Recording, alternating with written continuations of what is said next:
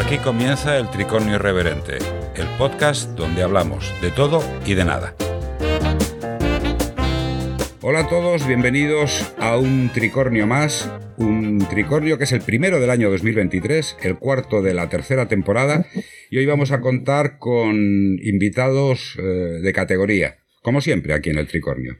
Adolfo Calatrava, que es profesor de Historia de la Universidad Autónoma de Madrid y experto en relaciones internacionales, Daniel Canales, que es licenciado en Derecho y trabaja en Amnistía Internacional, y Rafael Gil Bracero, que es doctor de Historia Contemporánea, el profesor titular de la Universidad de Granada y eh, presidente de la Asociación para la Recuperación de la Memoria Histórica de Granada. A los tres os doy la bienvenida. Buenas tardes. Muy buenas tardes. Buenas tardes, Carlos. Una cosa, yo soy profesor de Relaciones Internacionales de la Complutense. Más que nada es porque pues, si me oyen mis compañeros para que no haya problema por un cambio de universidad. Estudié en la Autónoma, pero soy de la Complutense. pues entonces, ¿qué dicho que... Eh, alumni eh, privilegiado también. También. Bueno, pues antes de empezar con el tema que nos va a ocupar a lo largo de estas dos horas, tenemos que recordar a nuestros oyentes que este tricornio lo podrán escuchar en, en iVox, en Spotify y en la web del tricornioirreverente.com, donde encontraréis información de los tres currículums de los invitados, donde encontraréis los libros que vamos a recomendar a continuación, los cómics que vamos a recomendar a continuación, y sin más, vamos a empezar con los libros. Y son una, una selección que hemos hecho para recomendar que a mí particularmente me gusta, porque es eh, un poco, son unos libros distintos de los que hemos eh, recomendado normalmente. El primero se llama La llamada de Cthulhu y otras historias, de H.P. Lovecraft y editado por Leslie S. Klinger. La llamada Cthulhu y otras historias contiene una selección estrictamente personal de su editor, el Leslie S. Klinger, de 10 de los mejores relatos cortos de H.P. Lovecraft. El genio de Providence concibió civilizaciones y dioses más antiguos que la historia humana, los mitos de Cthulhu, bautizados así en honor de su criatura más monstruosa, más, eh, famosa, que fue eh, Dagon, que estaba oculta en el fondo del océano, y ya sabéis, si queréis eh, fantasía cósmica, este libro, La llamada de Cthulhu y otras historias, de H.P. Lovecraft y Leslie S. Klinger como editor. Y esto lo edita Acal.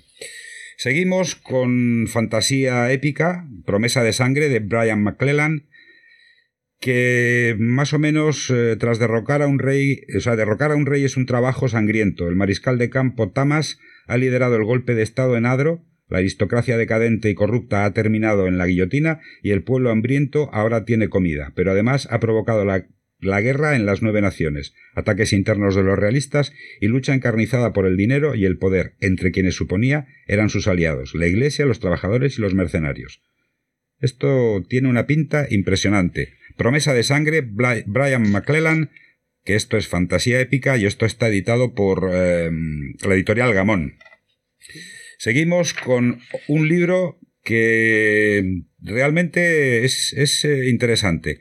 Sin Sonte, de Walter Tevis, con la traducción de John Bilbao. Ecos de Fahrenheit 451, Un mundo feliz o Blade Runner, Sinsonte es una de las novelas de ciencia ficción más míticas de nuestro tiempo, que se lee como una elegía a los olvidados y un viaje de autodescubrimiento. Han pasado cientos de años y la Tierra se ha convertido en un planeta sombrío y distópico, en el que los robots trabajan y al ser humano solo le queda languidecer, arrullado por la dicha electrónica y la felicidad narcótica.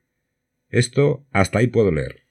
Yo os lo recomiendo, como os recomiendo todos. Sinsonte de Walter Tevis y editado por la editorial Impedimenta. Otro eh, que es eh, fantasía mágica, La ciudad de la muerte, de Vanessa R. Migliore, Bienvenido a la ciudad de Cirene, morada de la diosa de la muerte y la poderosa cuna de la sociedad moderna. Primero fueron las misteriosas muertes con extrañas marcas negras en los cuerpos. Después llegaron las desapariciones que nadie supo explicar. Todo parece indicar que una magia que se creía extinta, una magia milenaria, ha despertado y se está cobrando víctimas. Kaya es una invocadora marcada por la desgracia. Cuando aparece un cadáver con extrañas marcas que evocan a una magia ya desaparecida, la seguridad del mundo y los, de los invocadores es puesta a prueba. Otra recomendación muy interesante. La ciudad de la muerte de Vanessa R. Migliore y esto lo edita la editorial PUC. Y ahora vamos a pasar a los libros de fotografía, que como sabéis aquí en el Tricornio siempre hablamos de fotografía, y vamos a comentar y recomendar dos libros de un personaje, un fotógrafo que a mí particularmente me gusta. Es Michael Freeman y el primer libro es La mente del fotógrafo, que es la continuación del Ojo del fotógrafo que vendió más de 500.000 ejemplares y analiza cómo los fotógrafos de primera línea toman excelentes imágenes en todo momento, cómo saben poner el ojo y sacar lo que interesa. Muestra cómo evitar los clichés visuales y manejar lo inesperado. Ayuda a entender a los diferentes estilos fotográficos al tiempo que muestra las pautas para desarrollar un enfoque propio. Es decir, un fotógrafo tiene que desarrollar su estilo y eso solamente lo consigue con el tiempo y con los años. Y el siguiente libro también de Michael Freeman es la narración fotográfica, decenas de reportajes sobre temas y formatos diversos como explican y como por qué se puede sacar el máximo provecho de las imágenes a través de una cuidada selección y una minuciosa organización un análisis de los entresijos de las narraciones visuales con profundas deconstrucciones y esquemas para mostrar cómo funcionan los reportajes fotográficos, y presta atención a la evolución de los medios de comunicación digitales, así como las nuevas tecnologías cambian la forma en que se construyen y se consumen las narraciones visuales. No es lo mismo la fotografía analógica de hace 40 o 50 años eh, a la, a la mm, fotografía digital, porque en la analógica se tiraban 36 fotos de un carrete y de esas 36, eh, del negativo de 36, sacabas una o dos fotos buenas y ahora simplemente es apretar el dedo y que salga lo que salga. Estos dos, eh, La mente del fotógrafo y la narración fotográfica, están editados por Blume. Y vamos a pasar a los cómics, que mm, este mes tenemos la tercera parte de Bastardos del Bayou, de Armand Brab y Neyev, y en los pantanos de Luisiana dos jóvenes negras regresan a los lugares de su infancia robada. Los caballeros de Luisiana las secuestraron cuando eran niñas y las enviaron a un orfanato en otro estado. Su regreso sacudirá a la pequeña comunidad criolla pobre azotada por el desprecio que les arrojan los poderosos que explotan en este, este pedacito de tierra y agua. Este, este cómic es eh, la, tercera parte, la continuación de, de, Bastardos del Bayou, y os vais a encontrar una historia descacharrante. Em, gente em, de la Luisiana más profunda, tíos que hacen eh, eh, alcohol, que están con rifles, que tienen un desprecio por, por el ser humano y sobre todo si es de color más. Y esto es un, un tema bastante de actualidad porque en Estados Unidos se sigue se siguen cometiendo estas cosas, sobre todo en América Profunda. Muy recomendable Los Bastardos, del Bayou 3 de Armand Brad y Neff, y esto eh, está editado por Nuevo 9. Y vamos a seguir, y ya para acabar los cómics, Density 1, Density 2 y Density 3, Lewis Trondheim y Stan and Vince. Esto es una aventura divertidísima, súper mm, descacharrante, en la cual una mujer, una jovencita, eh, se encuentra con un, con un extraterrestre y le imbuye unos poderes eh, totalmente increíbles. Y son las aventuras que están, que recorre a lo largo de, estos, de estos tres libros y, son realmente divertidas y son descacharrantes. Y no digo más porque mejor que no diga y os lo compréis. Ya sabéis, Density 1, 2 y 3 de Lewis Trondheim y Stan Vince y esto también está editado por Nuevo 9. Y ahora vamos ya directamente al tema que nos ocupa. Vamos a hablar de la memoria histórica. Yo quisiera eh, empezar por Rafael, y que me diga qué es la memoria histórica. Y ponos algunos ejemplos. Eh, agradecer tanto a Daniel como a Adolfo y por supuesto a Carlos la oportunidad de poder cambiar algunas impresiones sobre este tema que a mí me ha llevado pues sin dudar ninguno los últimos 40 años casi de mi profesión y de mi dedicación. Por lo tanto, la memoria, la memoria histórica mm, es una parte de reivindicar lo que ha quedado oculto en la historia tradicional y académica. Me explico. La historia tradicional y académica ha estado basado en una tradición francesa de que los acontecimientos son lo de las élites. Y la memoria histórica, lo que viene, el movimiento de la memoria histórica, que no es un movimiento académico, es un movimiento social que ha sido adoptado por una parte de la academia y que tiene una proyección civil y pública. Por lo tanto, la memoria histórica es una visión, revisión, y seguramente tendréis oportunidad cuando hablemos del revisionismo, o se hable del eh, revisionismo histórico, la importancia de la memoria histórica. Memoria histórica es distinto a solo la memoria. El movimiento de memoria histórica es, basando los acontecimientos del pasado, cuál es el rigor científico y profesional de la reivindicación del pasado desde el punto de vista no de las élites de poder, sino de los girones que se han dejado en la llamada historia tradicional. Como decía, la historia tradicional la historia de los poderosos, de las élites, del poder, de la transmisión, digamos, tradicional del poder. La memoria histórica y en España y en el resto de Europa es aquella parte del conocimiento de la historia que reivindica aquellos momentos y colectivos ocultos en la historia tradicional. Y en España la memoria histórica se debe identificar con aquellos, aquellas víctimas de nuestro pasado reciente que no han tenido una reivindicación, una dignificación justa. ¿Por qué? Porque ha habido una dictadura y ha habido una parte de amnesia y que se identifica con amnistía. Esa es la labor de, y, con esto quiero decir, para no, eh, me imagino una primera eh, aproximación, para reivindicar un movimiento mm, social que en los últimos 30 años tiene respaldo académico y que tiene una, un objetivo, dar luz, reivindicación de aquellos colectivos que han sido ocultos, que han sido tergiversados, manipulados durante la transición política.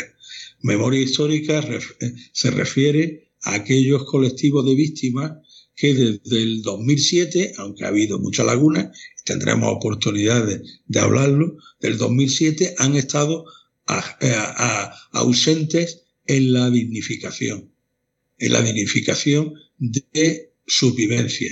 Son los que hay en la fosa, los que fueron condenados por delitos políticos, los que han sido incautados y saqueados sus bienes, los que han sido prohibidos y perseguidos por tener eh, una vinculación que hoy nos parece normal, homosexual, ese tipo de, colectivos que son los que eh, llamamos hoy desde la ley y desde el movimiento social de la memoria histórica, que son víctimas no solamente la, de la guerra y la inmediata posguerra, sino la del franquismo. Y ojo, y también meto a aquellos que han silenciado durante 40 años de transición que esto se pueda conocer. La ley y todos los que hemos apostado por una ley que como todas las leyes no son eh, el máximo de perfección, mm, tendrán posibilidad de ir reivindicando, de ir mm, visualizando lo que han tenido ocultos, colectivos de mujeres, de homosexuales, de perseguidos por sus ideas económicas, políticas, no económicas, sociales o sindicales. Eso es la memoria histórica, un movimiento social que tiene una reivindicación política y que afortunadamente ha llegado a la academia del conocimiento, que puede ser la universidad y el pensamiento y la creación historiográfica. Ahora que has mencionado a los homosexuales, eh, el otro día, hace cuatro, cinco, seis días, ha hecho unas declaraciones el Papa Francisco que dice que los homosexuales eh, no, no, no, cometen ningún delito, no cometen, no hay que, no hay que anatematizarlos, porque eso es condición humana, pero siguen sin quitar el pecado. O sea, es, eh, es divertido. Adolfo. Es que la, tradición eh, heterodoxa, eh, ortodoxa cristiana ha hecho ver que eso es un delito. más que un delito, es una enfermedad. Sí, bueno. Es lo que se ha sancionado como una enfermedad. Sí, una enfermedad que está dentro de la condición humana. hasta la ley de vagos y maleantes, hasta el año, si no me equivoco, hasta el año 78, estuvo eh, procesando a aquellos que se consideraba se consideraban desviados sexuales ah. y que podían ser perseguidos. Tribunal de vagos y maleantes que han sido hasta hace 40 años perseguidos. Adolfo. Pues eh, yo también agradezco la oportunidad de estar aquí y además de estar con, Rafael y con Daniel. Y, yo creo que poco más que aportar a esto de la memoria histórica. Además, yo creo que después de lo que ha dicho Rafael, que es quien además lleva trabajando todo esto tanto tiempo, pero yo creo que es importante eh, resaltar eso, lo que ha resaltado y lo ha puesto muy bien, que esto viene desde los, desde los movimientos sociales y que pone en el centro a las víctimas y a la recuperación de, de algo que se les había quitado o de algo que no se les ha dado o de algo que se ha perdido. Y que además tiene el respaldo, yo creo que es importante de ahí la, el adjetivo histórico en el sentido de que tiene el respaldo de la academia, de la historiografía, de los métodos de investigación homologados, o sea que no es, yo creo que, que la memoria histórica no es historia, o sea, es una parte, si queremos, de la historia académica, la historia académica es mucho más, pero que es una parte que une un poco eh, la academia con, con, la sociedad y sobre todo con, con, las víctimas. Y en el caso español, como ha dicho Rafael, pues esto está muy circunscrito a un periodo histórico concreto y a unos acontecimientos que además yo creo que eh, a, día de hoy, pues, aunque todos siempre se dice que se tienen que superar o tenemos que superarlos, no están superados. Y, entonces, pues, y no están superados, y una de las razones es porque no se, no se acaba de, de, de cerrar este, esta, esta visión de, no esta visión, vamos, estos, estas experiencias vitales de las, de las víctimas. Daniel. Eh, bueno, me quiero sumar a los agradecimientos por poder participar en este programa. Carlos, estar aquí con Rafael y con Adolfo. Eh, bueno, eh, los turnos que me han precedido lo, han explicado muy, muy bien. No voy a ahondar más en, esa línea. Sí, sí, me gustaría plantear, aunque luego seguro sea algo a, desarrollar más adelante, un, un, ángulo que me parece muy relevante cuando hablamos de memoria histórica, que no es solo eh, investigaciones desde el ámbito académico que la sociedad civil además ha podido promover y desde luego también ha podido dar a conocer para que la opinión pública tenga más información sobre eh, tantas décadas que quedaron sumidas en un silencio totalmente intencionado y provocado.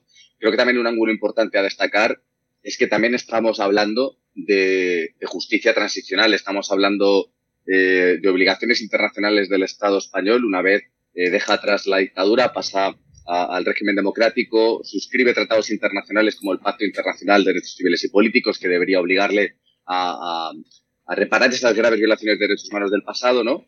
Em, entonces, ahí la memoria histórica creo que de los tantos logros que ha conseguido, eh, uno de ellos ha sido poner en el debate público todas estas cuestiones. Es decir, durante décadas en España eh, incluso en momentos en los que se estaban otorgando ciertas compensaciones económicas por categorías muy, muy concretas de, pues, por ejemplo, ¿no? pensiones eh, respecto de personas que pudieron luchar en la guerra o pensiones de viudedad, etcétera, etcétera. Eh, creo que la sociedad civil, creo que las asociaciones de, memoria eh, no solo han contribuido, como hablábamos, ¿no? A, difundir toda esta información, todo este conocimiento, toda esta historia, toda esta parte de la historia, creo que también han sido fundamentales para mm, eh, poner en el debate público la necesidad de que el Estado español cumpliera con esas obligaciones internacionales en materia de verdad, justicia y reparación, que finalmente han derivado en, estas dos leyes, la de 2007-2022, que podremos, por supuesto, discutir las deficiencias, los márgenes de mejora, etcétera, etcétera, pero que hemos pasado de estar en, un, en no hace tanto Em, con un tabú, con un silencio y posteriormente estar legislando sobre cómo reconocer y sobre cómo reparar a las víctimas. Es que pienso que eso es lo que hay que hacer. O sea, eso se ha hecho en otros países, se ha cogido, se ha procesado a los criminales de guerra y como por ejemplo en Alemania con los juicios de Nuremberg, y por qué aquí en España no hemos tenido esos juicios. ¿Por qué se hace una ley eh, como la ley de punto final eh, argentina, una ley de amnistía y ala, todos al saco? Aquí entran todos, desde el que robó una gallina hasta que mató hasta el que mató a 500. O sea, eso no me parece no me parece ni justo ni me parece ético. Ya no digamos lícito, es decir, una ley de punto final como se hizo eh, en, en, el 77, yo creo que no tiene, no tiene cabida en un país que sea medianamente consecuente con, lo, con su historia. Pero bueno, esos son otros temas. ¿Qué objetivo tiene la memoria histórica, Rafael? Bueno, eh, al hilo de lo que estabais comentando, eh, y se ha deslizado, yo lo he hablado antes con, Carlos, el concepto de justicia transicional. Eh, Daniel, amnistía, ¿no? Sí. Mm, hay una amplia bibliografía sobre justicia transicional y modelos comparativos. Y yo le, comentaba a Carlos, y lo quiero exponer en público, que efectivamente ese concepto es un concepto que podemos eh, em, traer al plano nacional. ¿Cuál es la, dificultad, dicho sea de paso, del eh, el método comparativo de los procesos históricos? Que hay un proceso que no se debe olvidar. Todos los procesos de justicia transicional que conocemos en Sudáfrica, en Sudamérica, Centroamérica, Asia, tienen un componente eh, diferenciador de España. ¿Cuál es el componente? Inmediatamente después de un proceso de dictadura. Ese proceso de dictadura es el que permite en las sociedades renovadas las comisiones de la verdad. Las comisiones de la verdad son comisiones que desde el nuevo órgano mm, público de representación, Parlamento, eh, pues, eh, Argentina, Brasil, eh, Guatemala, Nicaragua, mm, Honduras, Sudáfrica, permiten la vía argentina, una vía de responsabilidades políticas.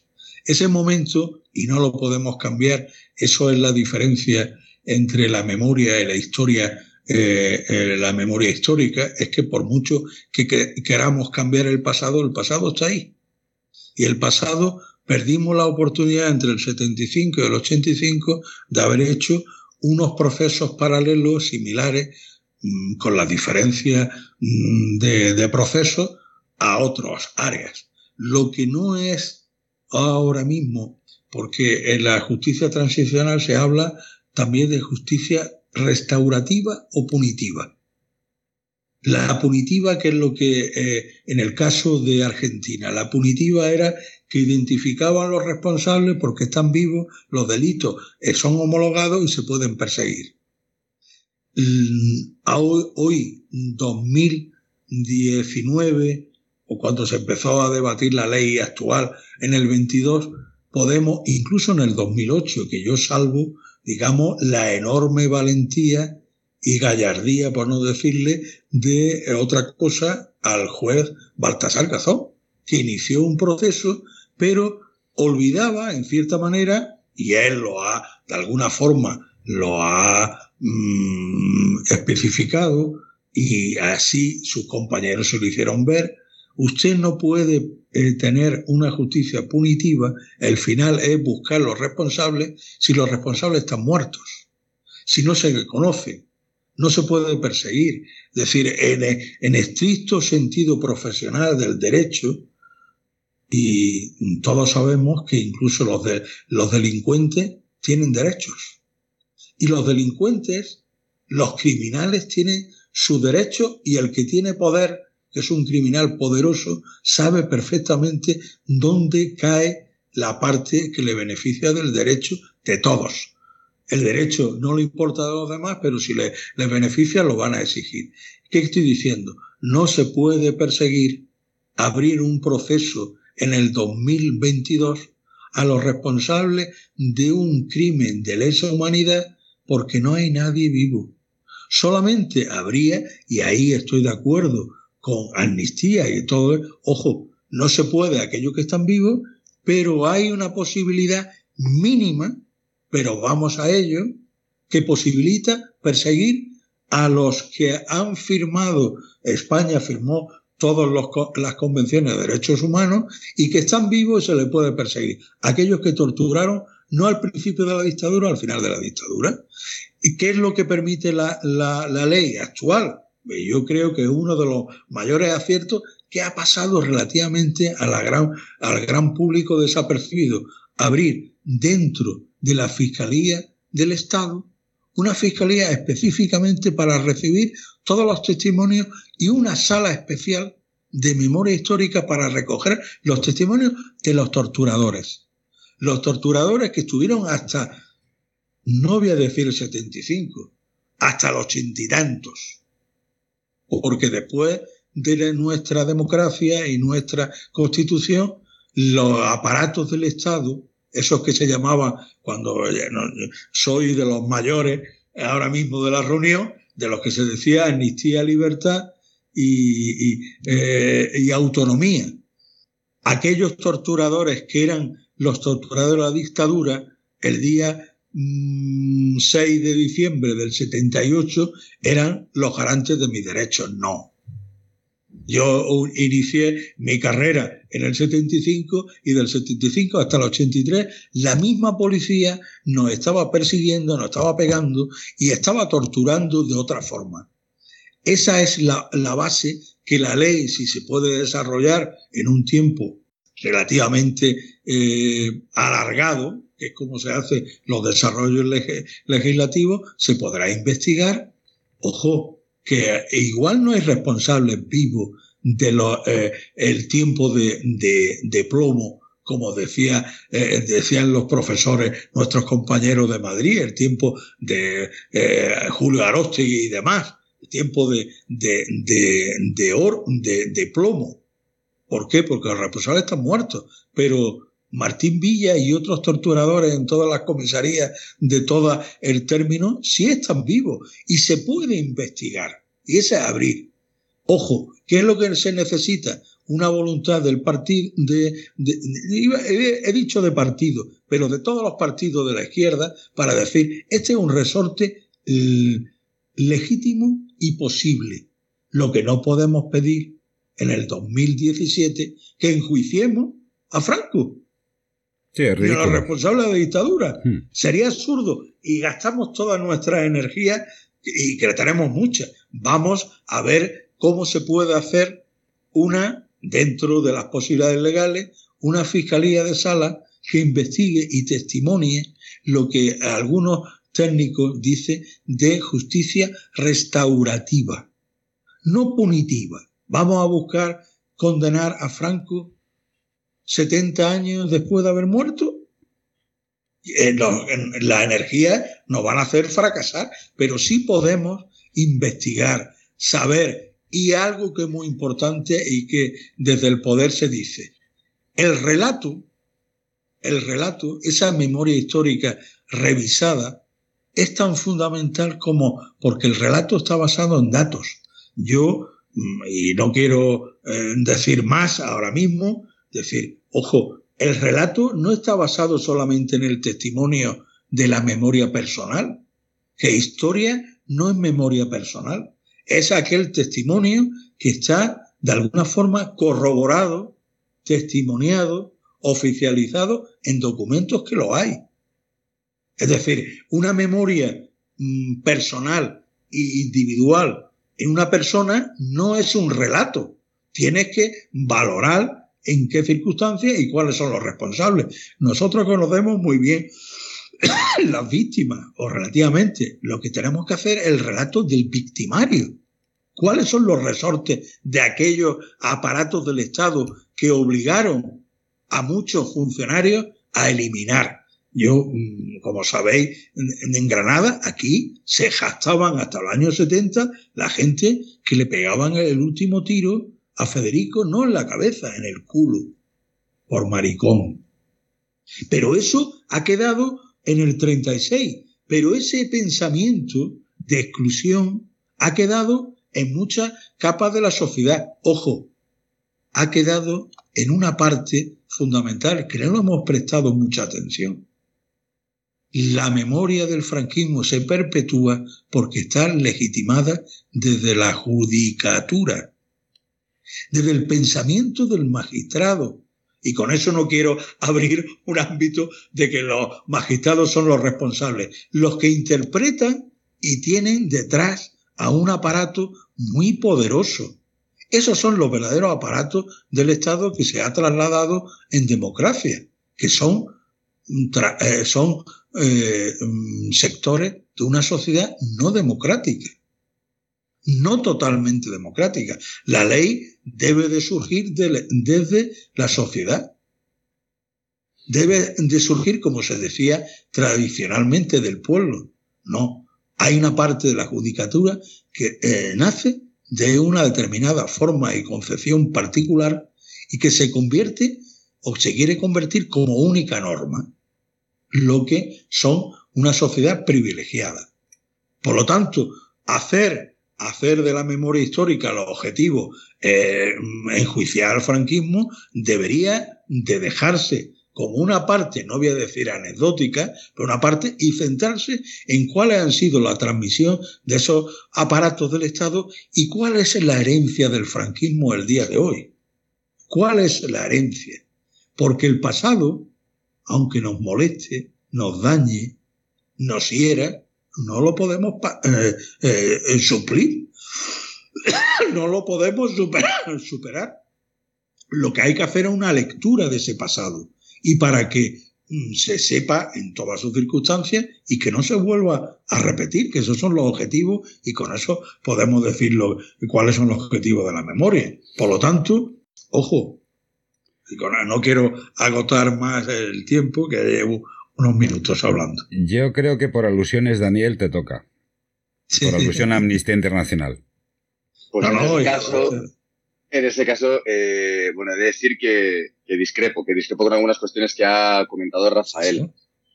Eh, volviendo a, esa actuación del juez Garzón, eh, estamos hablando del año 2006, cuando se presentó una querella por crímenes de lesa humanidad cometidos durante la guerra civil del franquismo, que es lo que lleva a, Baltasar Garzón a, investigar, ¿no?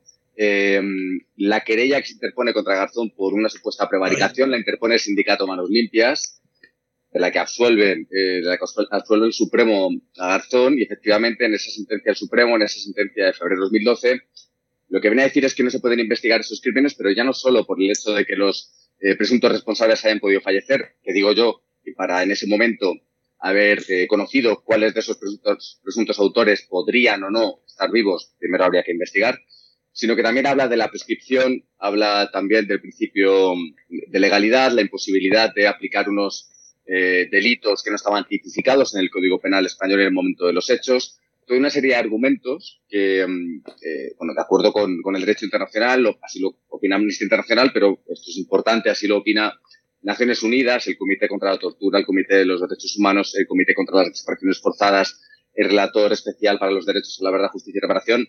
Se trata de argumentos primero, como digo, contrarios al derecho internacional y segundo, que pecan de un excesivo formalismo y sobre todo de una clarísima falta de voluntad para llevar a cabo investigaciones judiciales eh, por estos crímenes. Tal vez en esa fecha, yo lo desconozco, qué cantidad de personas podían o no estar vivas, em, pero desde luego fue eh, un momento en el que probablemente eh, se podían haber llevado a cabo investigaciones que, que podrían perfectamente haber prosperado. No muchos años después, cuando las víctimas ante esas puertas cerradas que, enfrentan aquí en España acuden a la justicia argentina, la jueza Servini eh, dicta órdenes de extradición que son eh, sistemáticamente denegadas por las autoridades españolas. En ese momento, lógicamente, para que haya órdenes de extradición, se dirigen contra personas vivas, se dirigen contra presuntos responsables que, em, respecto de los cuales la justicia argentina considera que tiene que llevar a cabo una serie de diligencias. Y una vez más, la falta de voluntad porque haya investigaciones vuelve a impedir que éstas se desarrollen. Entonces, de verdad no creo, y por lo menos en mi experiencia hablando con movimientos memorialistas, no creo que haya nadie pensando que la justicia punitiva pasa por enjuiciar a, Francisco Franco. Em, creo que desde luego lo que hay es, primero, una, una, una demanda de justicia, desde luego a nivel colectivo, es decir, una verdad colectiva que se construye a través de una investigación rigurosa em, que esclarezca las violaciones de derechos humanos que se cometieron y donde si a través de las eh, investigaciones judiciales no se puede no se puede llevar a cabo, como pueda ser lógico por el fallecimiento de los responsables, em, esa determinación de responsabilidad penal, al menos sí que haya un esclarecimiento que sí lleve a, determinar las circunstancias y las personas que los perpetraron, aunque no puedan servir una, em, aunque no puedan ser castigadas. No, no, no creo que el movimiento memorialista solo únicamente esté pensando en un afán punitivo, está pensando también en un afán de conocer y en un afán de que la sociedad conozca. Pero con estos dos ejemplos que quería poner, sí quiero hablar de eso, de esa falta de voluntad clara que ha habido, tanto a nivel político como a nivel de la judicatura, de llevar a cabo investigaciones. Por supuesto que en aquellos momentos se podía haber llevado a cabo. Con voluntad se podía haber llevado a cabo. Y desde luego, con respeto al derecho internacional y a los tratados internacionales suscritos por España, también. Adolfo. Sí, yo la verdad es que conozco bastante menos que, mis dos compañeros todo este, todo este tema y todo, todo el tema de la justicia transicional y, pero sí que creo, sí que estoy de acuerdo además, yo creo que los dos están muy de acuerdo, yo estoy de acuerdo con ellos en el sentido de que aquí el elemento, más allá de la legalidad, es el elemento político, es la falta de voluntad política para llevar a cabo una serie de, actuaciones que se tenían que haber llevado, y en esto estoy de acuerdo con el profesor Gil, eh, de haberse llevado en su momento, se tenían que haber llevado en el momento de la transición, que hubiera sido el momento adecuado para, para llevar a cabo este tipo de, de revisión y este tipo de, de, actuaciones. Es indudable que en ese momento no se podía llevar a cabo. O sea, yo creo que hay dos, dos elementos políticos que están fuera de dudas. Uno es el cómo se lleva a cabo la transición española y cualquiera que, que haya estudiado desde un punto de vista eh, histórico, histórico político, desde la ciencia política o desde la historia la transición y cuáles fueron los actores principales de la transición, es evidente que, esta actuación, como decía Rafael antes, no se podía llevar a cabo. Y luego hay otro, otro elemento contextual muy importante que es ETA. Yo creo que aquí no nos debemos de olvidar que es ETA. ETA durante el año 78, 79, 80 mata más de 200 personas. Y claro, ¿qué tiene que ver ETA con todo esto? Pues tiene que ver con las fuerzas y cuerpos de seguridad del Estado. O sea, se mantienen los aparatos. Cuando llega Felipe González al poder en el 82, no cambia los aparatos que podía haberlo hecho. O hace una, obviamente hay un cambio, hay un cambio también con UCD, quiero decir, pero eh, la prioridad número uno está en la lucha contra, contra el terrorismo de ETA, que es la que es, que es el grupo terrorista que mataba, pues en esos años, no lo sé, pues me parece que son doscientas y pico personas esos tres años, ¿no? Entonces, yo creo que después es verdad que, llevar a cabo todo este tipo de, de, revisión es muy importante desde mi punto de vista. Aquí yo hablo también desde mi punto de vista. Es muy importante eh, desde la perspectiva de las víctimas y yo creo que en eso fueron muy importantes, aunque con sus limitaciones, la ley de 2007 y bueno, con todo lo que se dijo, además incluso como saben mis, mis dos compañeros mucho mejor que yo, desde el punto, desde Naciones Unidas, de la limitación que tenía la ley de memoria histórica, bueno, ahora hay una nueva ley, ahora hay un nuevo momento para llevar a cabo, ahora hay unas obligaciones que yo creo que el Estado tiene y yo creo que a partir de ahí se puede construir bastante, bastante más. Hay una cosa que ha dicho antes el profesor Gil que yo creo que es una cosa muy interesante, que fue eh, esto de la creación de la Fiscalía y de y a través de esa comisión de estudio de una enmienda que metió Bildu, eh, que no nos debemos olvidar, porque políticamente, claro, a lo mejor a nosotros aquí no nos, no nos importa quién la metió, pero cuando nosotros metemos esto en la política y esto es un elemento de politización constante, que lo podemos llevar a trinchera o no a trinchera, que haya sido Bildu el que ha metido la enmienda, es bastante significativo. Pero yo creo que es un, elemento muy importante porque es crear una comisión de estudio para ver las torturas y para ver los malos tratos de la policía hasta el año 83. Y aquí hay, hay muchos casos. Hay muchos. Muchos casos, o sea, y no, no en el ámbito solo de ETA, o sea, en muchos casos eh, general, y bueno, pues yo creo que además eso también exige una reparación, ya no sé si dentro de esta memoria histórica que hablamos, porque no es tanto, ya no es la el golpe de Estado, no es la guerra, no es el franquismo, son, como ha dicho, es la herencia del franquismo, ¿no? Y entramos en otra cosa. Pero bueno, eh, yo creo que, claro, son muchas cosas, se quiere abarcar muchas cosas. Ahora, desde luego, pues nosotros nuestro país tiene un, como en muchas otras cosas, pues tiene un debe en eso, en esa justicia transaccional o, en esa memoria democrática, tiene unos debes muy grandes que, que ojalá se vayan cerrando poco a poco. Yo quería apuntar una cosa a lo que decías tú, Rafael, de, la, judicatura. No tenéis que olvidaros que cuando eh, se instauró la monarquía, se aprobó la Constitución, todos los magistrados que estaban en el nefasto top del Tribunal de Orden Público pasaron al Tribunal Supremo y a la Audiencia Nacional. O sea, entonces, mm, vamos a ver, yo no quiero no quiero abundar más en esto, pero es que blanco y en botella. Vamos a continuar ¿Cuál es la importancia de la memoria histórica en la sociedad? Y como tú has sido el último en hablar, Adolfo, ahora empiezas tú. Venga. bueno, pues la memoria histórica, yo creo que eh, la importancia que tiene, creo que puede tener para nuestro país, eh, es esta visión que a lo mejor es un poco utópica de mi parte y es de verdad cerrar unas heridas que están ahí encima, que están puestas, que yo creo que en las encuestas la gente sigue diciendo el 80, el 85, el 80, el 75, que las heridas de la guerra civil no se cierran, que siga habiendo una división, que a lo mejor también hay en otras sociedades y en otros países, pero que hay una división que no parece que acabe de cerrarse nunca, que enseguida nos la echamos a la cara y en tiempos de ahora tan politizados pues se permite igualar lo que es un fascista con lo que es un comunista en, el contexto español, lo cual, pues yo creo que desde el punto de vista histórico en el contexto español es una, es una barbaridad. Y yo creo que la memoria histórica puede ayudar a cerrar porque puede, puede ver a una parte de la sociedad para la cual eh, me parece que yo había leído ayer unas encuestas del CIS del año 2008, es hace tiempo ya, pero todavía un treinta y pico por ciento de la población en el año 2008 pensaba que la culpa de la guerra civil la tenía la República. Y yo no creo que ese porcentaje haya variado bastante. Entonces, eh, yo creo que estas cosas pueden ayudar un poco pues a, a, a ver a, para parte de la sociedad el sufrimiento que tuvo que soportar otra parte de la sociedad durante el franquismo. O sea, ya no durante la guerra y la y el golpe de Estado, sino durante el franquismo. Yo creo que eso es lo más importante que hay, porque al final se puede colocar a un régimen dictatorial como el de Franco en lo que es un régimen dictatorial, un régimen que cometió barbaridades constantes. Entonces yo creo que ese es el, el sacar a la gente y bueno, y sobre todo también creo que es muy importante para la sociedad que el Estado sea responsable de sumar a las personas. Yo creo que eso es una cosa a lo mejor no tanto tal, pero yo creo que es una cosa que en 2007 no estaba y yo creo que es fundamental. Rafael. Tampoco, bueno, yo creo que seguro que ellos tienen bastante. Sí, pues totalmente de acuerdo lo que dice Adolfo. Eh, eh, yo me insistiría en la importancia en lo que significa la transmisión del conocimiento para el futuro. La memoria histórica ha metido en el agenda, hoy está muy de moda decir agenda política, eh, la agenda del debate, el debate de si es necesario o no es necesario la memoria histórica.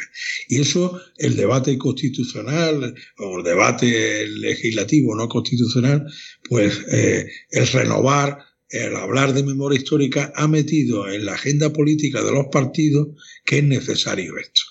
Y lo digo porque en el 82, ningún partido, ¿eh? Daniel, Adolfo, ningún partido llevaba en su programa electoral la memoria histórica. No nos debemos de eh, hacer, oye, somos lo que somos. Y la parte que tenemos, ya algunos peinamos ya cana, Carlos y yo, y sabemos de dónde venimos y, y lo que tenemos. Esa es nuestra realidad del país. Eso se permitió por unas razones o por otras sociológicas en los 80 y los 90. Lo que no es de recibo en el 2000 pasar al 21, al siglo XXI y tener esa laguna, ese, esa parte oculta de nuestro pasado reciente. Y lo que ha hecho la memoria histórica, que insisto en la primera aportación que os decía, el debate no viene de la política, se viene del momento social a la política. La política en sus todas dimensiones, en los tres estados, en los tres poderes, sobre todo legislativo y ejecutivo, en menor medida el tercer estado, que parece que es la judicatura. Pero eso es la parte que tiene de positivo la memoria histórica. Ha metido en el debate la necesaria reivindicación de la memoria histórica. Y lo que yo creo que aporta esa ley, y hemos hablado eh, de una forma muy sucinta de la, de la Fiscalía, no nos olvidemos que lo mismo que la Fiscalía, que es recuperar una visión renovada de las comisiones de la verdad, que no son las comisiones de la verdad, porque, insisto, las comisiones de la verdad deben de hacerse contemporáneamente casi a los hechos, pero bueno, salvado esa, esa laguna, lo que sí aporta la ley es la posibilidad que el Estado, de alguna forma, organice esas comisiones de la verdad, entre comillas, que son la Fiscalía del Estado, la sala de la Fiscalía del Tribunal Supremo, que no es poco, que no es poco. Eso ha incomodado a una parte de la magistratura y de la fiscalía. ¿Por qué?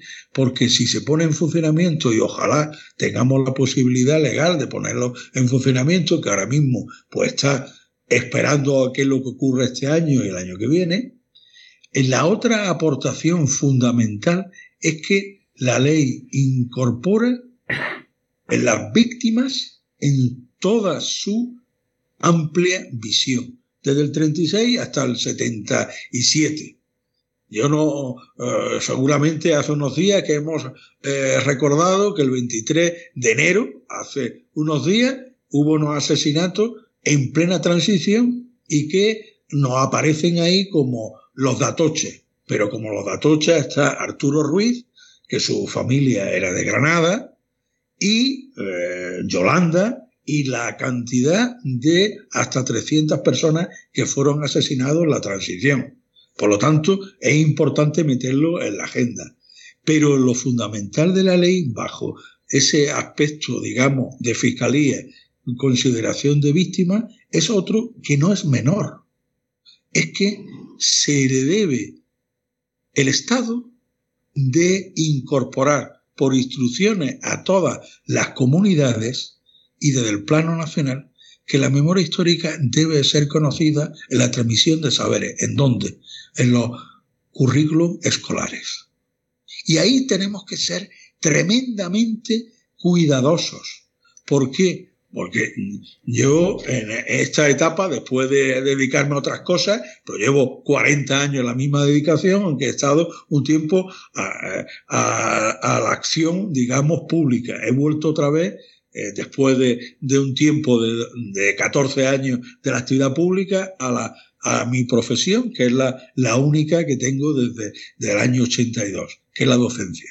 Yo todavía alucino, yo estoy ahora mismo en la Facultad de Ciencias Políticas de la Universidad de Granada y Sociología, que los chavales que vienen de primero a la Universidad de Ciencias Políticas considera lo que decía Daniel o Adolfo, consideran que la República es la responsable de la guerra. Y ahí tenemos que hacer una atención. ¿Cómo unos chavales que han nacido en el siglo XXI tienen ese mismo conocimiento? ¿A dónde viene la transmisión de conocimiento? En la educación secundaria y en la primaria. Yo esta mañana he estado en un instituto haciendo, porque es mi, vocación y personalmente yo estoy comprometido y estoy convencido.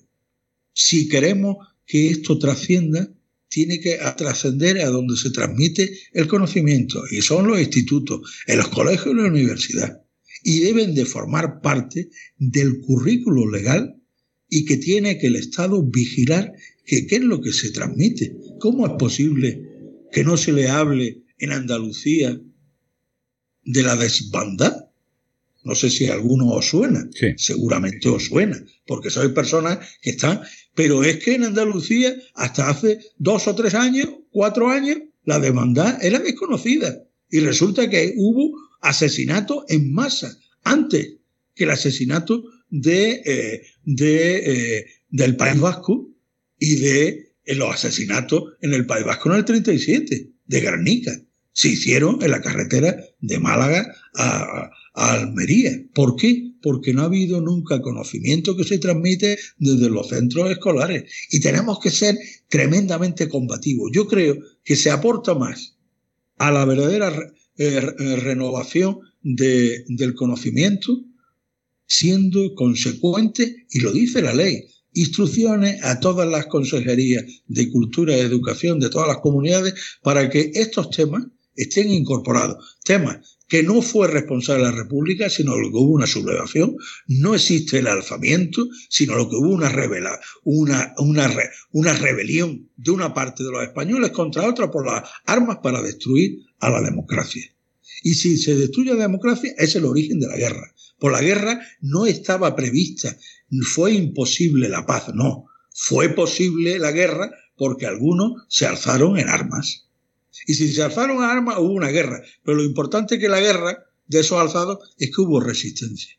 La mitad de España resistió. Algunos dejaron la vida en la resistencia. La mayoría comunistas, socialistas, anarquistas, republicanos, gente de orden, digamos orden y de valores, resistieron, perdieron y tuvieron eh, eh, unos 40 años de silencio que, como yo digo, como decía el poeta, los españoles de esa generación que tenían todas las posibilidades fueron enterrados, desterrados o aterridos. Y lo que tenemos es, que recuperarlos. Y esa es la parte del de, el movimiento memorialista. Está bien de saber quién fueron enterrados en todas sus circunstancias, quién eh, tuvo que salir desterrado, sabemos y debemos de, dignificar a aquellos que dieron su vida, su libertad por miedo, pero es de recibo que 80 años, 90 años de aquello sigamos manteniendo no es buscando, y con eso no, y además me gusta la, y me imagino que Daniel también, no es la controversia en los que estamos convencidos, sino en el método más adecuado para que los dos que estamos de acuerdo en lo fundamental, oye, esto se perpetúe no es buscar unos responsables y tremendamente llevarlo a un patíbulo, eso era el año 47 en, en, Europa, pero nosotros no tuvimos el 47, tuvimos en cambio en el 45 un indulto. ¿Por qué no preguntamos a aquellos que ahora seguramente lo vamos a hablar, por qué la derecha es tan, tan inconsecuente en hablar que somos débiles? Y no nos acordamos débiles con los catalanes que quieren una forma de autodeterminación y es legítima. En cambio, se, se nos olvida que en el 39 hubo el primer indulto de delitos, en el 39, pero solamente eran para los que habían cometido tropelías en la llamada zona nacional.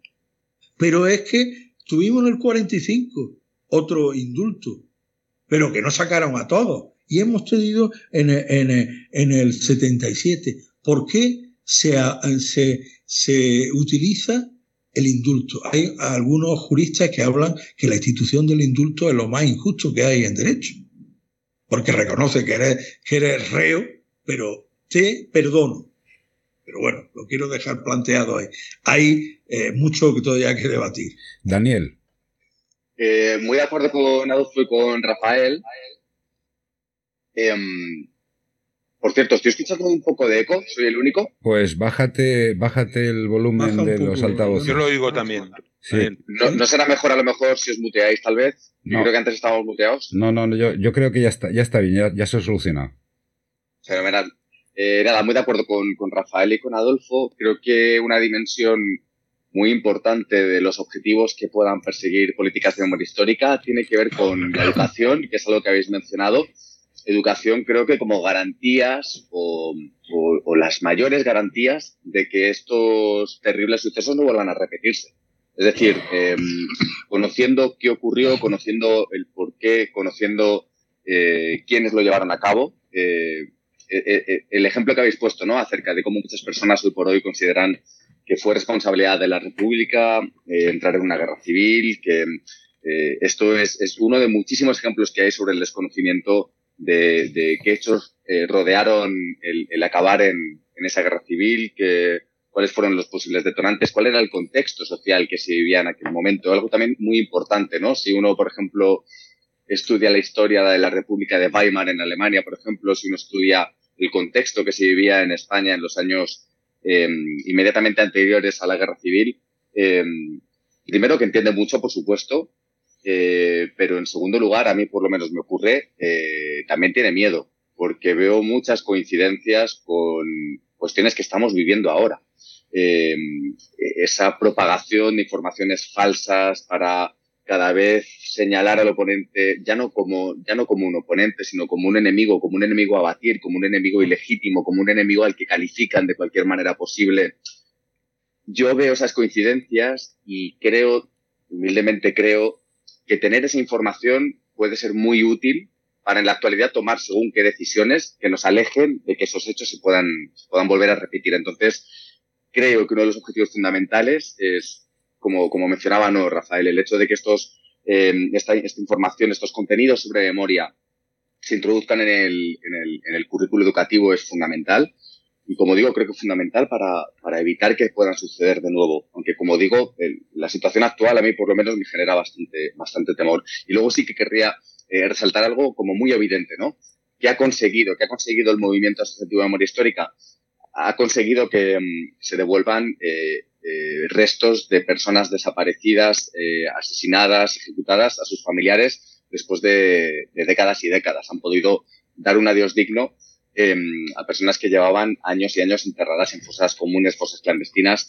Em, esto creo que es el, acto de justicia material más evidente y, lógicamente mega importante que han logrado estos movimientos. Hoy por hoy, los datos que daba Paco Chivarría de la Secretaría de Estado de Memoria Democrática um, a principios del año pasado creo que hablaba de que se habían recuperado unos 10.000 cuerpos y él calculaba que se podrían recuperar otros 20.000 más.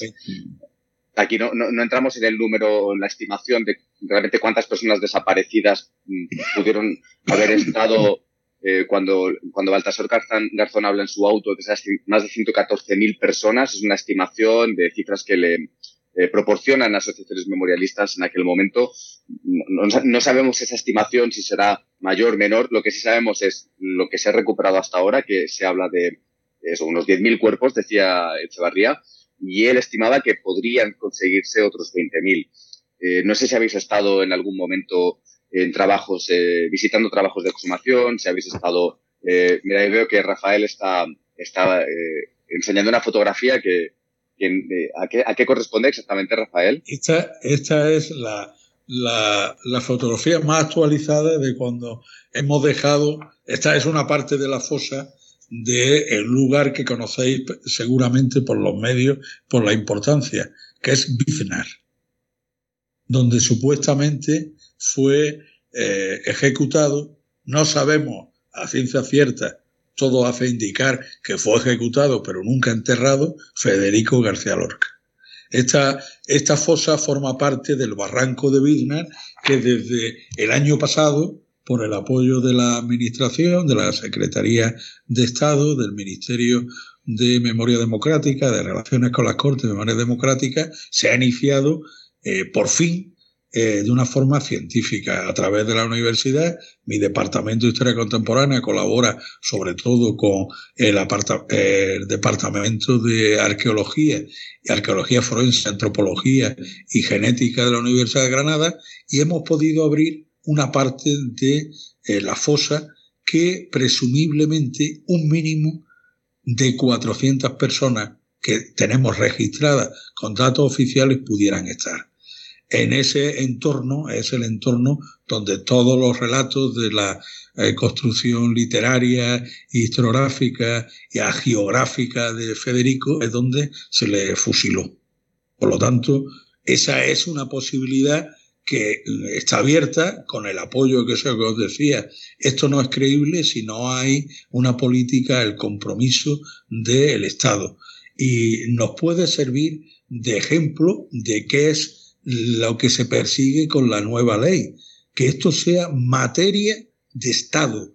Y de hecho, no voy a hacer eh, propaganda vacua, sino real, y por eso se ha aprobado con una, un cierto apoyo la ley, es que por primera vez desde el año 75 acá, el Estado se ha comprometido para impulsarlo, este fenómeno. el fenómeno de la recuperación de la memoria. Y tiene una dotación, y efectivamente Daniel, eh, el profesor Echevarría estuvo el año pasado, ha venido varias veces a ver con Paco Ferrandi cómo está eh, el trabajo. En Andalucía ahora mismo, en Granada, en Jaén y en Sevilla, se están abriendo tres enormes fosas que se mantienen, dos en cementerios municipales y esta, Biznar, que es un lugar emblemático para la historia contemporánea y de todo el movimiento memorialista. Yo no soy granadino de, nacimiento, pero soy malagueño, pero granadino de adscripción y profesor de, de, esta universidad. A mí, desde el año ochenta y tanto que empecé con los labores de la, de la, de la tesis, mi tema es la guerra civil, varios libros sobre la guerra civil. A mí, eh, la Granada tradicional, no sé si alguno estará o verá este podcast o este, este documento, en la Granada tradicional que puede identificarse con el periódico que se creó en 1972 del grupo Debate de la derecha católica, católica, me perdonáis, a mí en eso y ese periódico ideal que se ha mantenido del 32 hasta hoy día en continua, el único periódico que ha mantenido, muchos directores y periodistas me decían lo siguiente, desde el año ochenta y tanto, Rafa, esto es una invención de la gente de izquierda, que ahí no hay nadie, que no hay nada, porque esa es la parte que ha utilizado muy bien estratégicamente el franquismo. Si no hay evidencia, no ha ocurrido nada. Por eso la labor de destruir fuentes, de imposibilitar las fuentes que hay y ocultarlas. Pensar que después de la memoria histórica, el debate que tenemos en el movimiento memorialista es para que se termine con una auténtica irregularidad, por no decir algo más grave. Es que está vigente una ley del 68 la ley de secretos oficiales. Habemos, habemos como dicen los, los, los castizos, habemos entendido eso. ¿Qué quiere decir? Que una dictadura, que era dictadura, que ha pasado la democracia, tiene secretos oficiales del año por una ley del 68. ¿Qué era secretos oficiales? Todo lo del Estado. Absolutamente todo el Estado. Por ejemplo, los informes de los gobiernos civiles las listas que había en todos los gobiernos civiles para eliminar, cómo se construyen lugares y se destruyen lugares de, eh, de, fusilamiento, los datos que había en todas las provincias que se estaban ocupando. Curiosamente, esos registros están porque se han mantenido ocultos, pero si no están, pues nadie. Por lo, que estoy diciendo, que la labor de la, eh, de la ley es hacer al Estado que esto hemos empezado un camino y tenemos muchas más etapas que cubrir. La siguiente etapa es la ley de secretos oficiales. La ley de secretos oficiales son las que nos impiden ver cómo del año 75 a los ochenta y tantos las manifestaciones se terminaban como se terminaban. Y existen los informes, existen todas las comisarías, Existen todas las audiencias provinciales del Estado, documentación que la están en la audiencia o están en los archivos. ¿Dónde están? En el archivo de Ávila, en Salamanca, o está en Segovia, o está en Alcalá de Henares. Esos archivos existen, pero lo impide. ¿Eso qué quiere decir? Que nuestro conocimiento real de nuestro pasado reciente sabemos una sola parte. Y uno de los y otro de los artículos de la ley del 2022 de hace unos meses es que se tiene que hacer una revisión de aquellos archivos que son del Estado y que no están todavía, digamos, a disposición de los investigadores, porque esa ley del 68 pesa como una verdadera pesa para impedir a quién? A los conocedores de la verdad hipotética o por lo menos del conocimiento que se transmitió en su época. Esa es otra de, de las razones, de las que nos hacen ver que la ley es una ley que se ha empezado pero evidentemente no nos vamos a quedar solamente en acusar o pretender acusar a un ministro franquista, es saber la estructura del Estado. Y la estructura del Estado nos da mucho que eh, valorar. El franquismo, a pesar de que aparentemente se superó en el 75, es mucho más largo de lo que conocemos. La siguiente, aparte de este punto, Carlos, es porque la, la, derecha se resiste a entender la memoria democrática. Precisamente por eso. Es que. Porque los, los pilares están ahí. Yo mmm, tengo un, una. Me recuerdo de una frase que le atribuían al Tito Paco, porque yo a, al dictador le llamo el Tito Paco. No, no merece tratarse con nombre y apellidos. Que decía que lo dejó todo atado y bien atado. Esa, esa frase. Y yo quería puntualizar una cosa con respecto a lo que a lo que dijiste tú antes de lo que no es evidente no existe. Eso es una máxima que aplicaba a Goebbels, el ministro de propaganda nazi, que decía que lo que no se dice no existe. Es decir, lo callas, lo tapas, no existe. Vamos a continuar. ¿Por qué es importante recordar la historia, Adolfo? no sé, yo, yo estudié historia, entonces no sé, es importante recordar la historia desde mi punto de vista para conocer el pasado. Yo no sé si para evitar, para aprender de nuestros errores, pero yo creo que el conocimiento es fundamental. Pero claro, cuando estamos hablando de una cosa como la memoria histórica, ya vamos más allá de eso. Mm. Ya no solamente es comprender y explicar los o interpretar los hechos para poder dar una visión a través de unas técnicas homologadas dar una visión de, la historia, que sería un poco la historia académica, sino que yo creo que lo he dicho al principio, para mí la memoria histórica lo importante es las víctimas, es la reparación de las víctimas. O sea, es decir, unas víctimas que, que de alguna manera hay un debe con ellas, un debe en los relatos, un debe en las injusticias, un debe histórico, para la redundancia, y yo creo que eso, en ese sentido, la memoria histórica es, yo creo que sirve, debe servir para eso.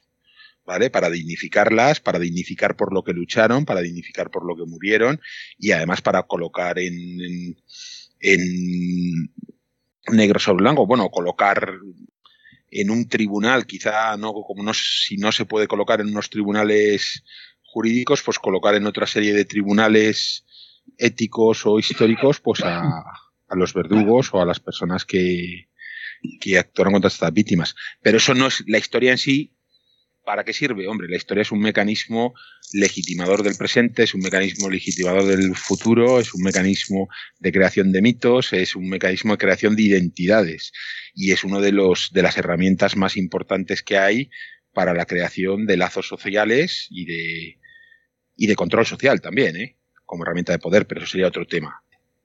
Daniel. Eh, no, muy brevemente, solo por retomar lo que estaba comentando anteriormente eso sobre el, la cuestión de las exhumaciones, ¿no?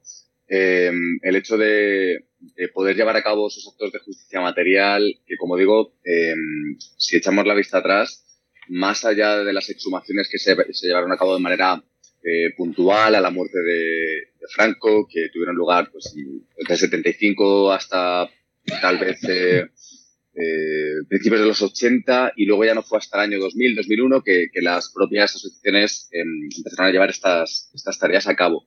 Comentaba antes eh, Rafael, ¿no? Como, como algo muy positivo de, de la recientemente aprobada ley de memoria democrática, el hecho de que el Estado hubiera asumido como obligación legal estas tareas. Eh, no olvidemos que en el año 2007 ya esa oportunidad se presentó, en el 2007 se sabía y se conocía del trabajo de las asociaciones para llevar a cabo este trabajo tan importante para las víctimas. Eh, insisto, estamos hablando de que hubiera personas que por fin pudieran dar un adiós digno y sepultura digna a sus seres queridos. Estamos hablando de algo totalmente esencial y básico. Y en el 2007 eh, se, se desperdició una oportunidad creo que tanto en 2007 como ahora en 2022 se continúa, o sea, es, es, un leitmotiv, ¿no? El, el, el sacar leyes que probablemente se quedan a medio camino de los objetivos eh, tan, tan loables que persiguen. ¿no? En el caso del modelo de exhumaciones,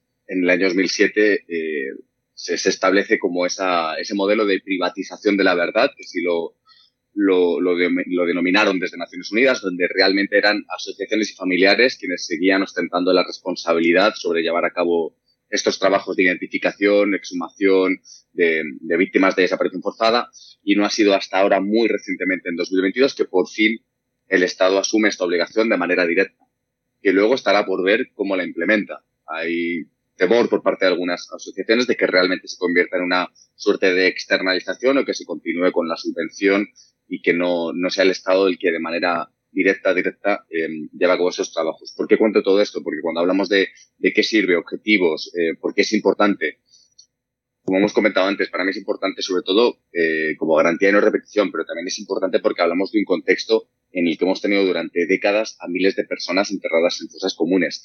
Recuerdo cuando estuve en la exhumación de, mm, del padre de Ascensión Mendieta, de Timoteo Mendieta, que fue un caso pues, eh, muy sonado y con mucho em, y, que fue que fue ampliamente difundido por medios de comunicación. Esa exhumación fue financiada eh, parcialmente por un sindicato de, de metalurgia noruego. Y recuerdo que cuando estaba em, en una de las visitas a los trabajos de exhumación coincidí con algunos eh, algunos miembros de este sindicato que estaban visitando España un poco por conocer qué era el trabajo que se estaba llevando a cabo. Y cuando hablé con uno de ellos y, le pregunté, claro, mi asombro era qué hace un sindicato de metalurgia noruego financiando una exhumación en Guadalajara. Entonces, básicamente me explicaba que el sindicato solía destinar a fin de año los excedentes que tenían de, de dinero a algún tipo de, bueno, de obra social, digamos, por entendernos, y que cuando tuvieron conocimiento de que en España, de que en un país europeo todavía, en aquel momento, año 2017, había miles de personas enterradas en fosas comunes por delitos eh, políticos en muchas ocasiones, porque no nos olvidemos que, que, muchas de estas fosas, en muchas de estas fosas, quienes están enterradas son personas civiles. Maestros, funcionarios, sindicalistas, políticos. Eso tenemos que, o sea, no tenemos que olvidarlo. Hay lugares donde directamente no hubo frente de guerra y donde hay muchísimas fosas.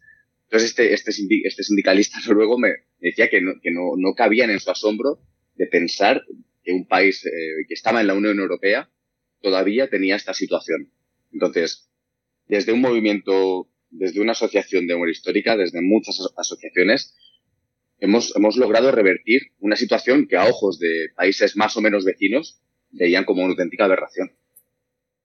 Es que eso es eh, una auténtica anomalía democrática el, hecho de que personas hayan sido asesinadas por su ideología, por su eh, orientación sexual y demás, es aberrante, es una, aberración de libro.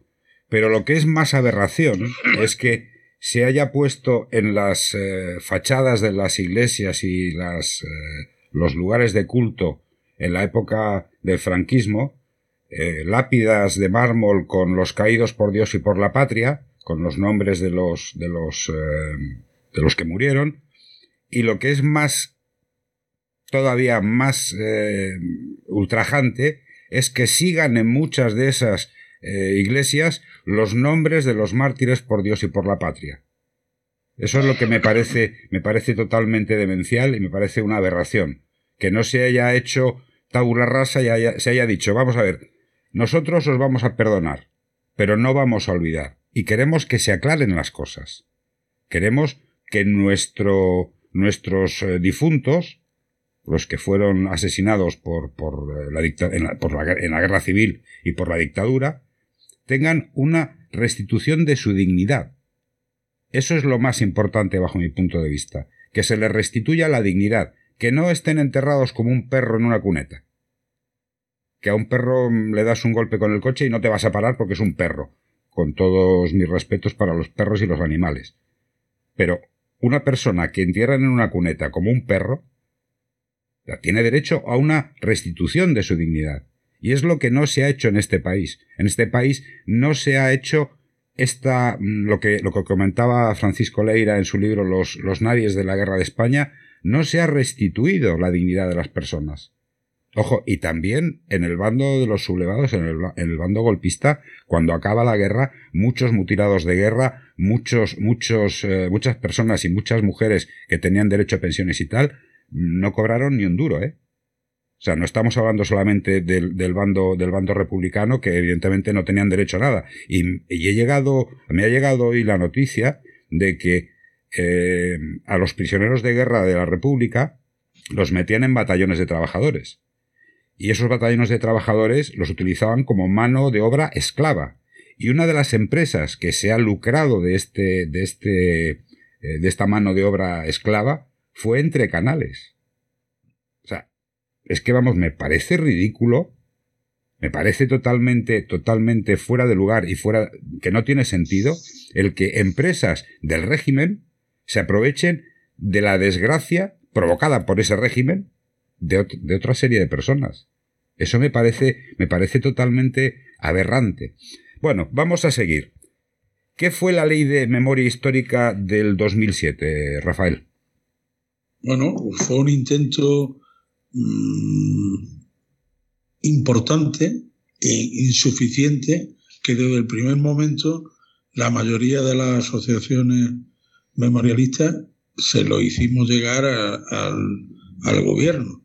Fue marcadamente insatisfecha la búsqueda y la financiación de las exhumaciones fue clarísima e, e, insatisfecha para el memorialismo.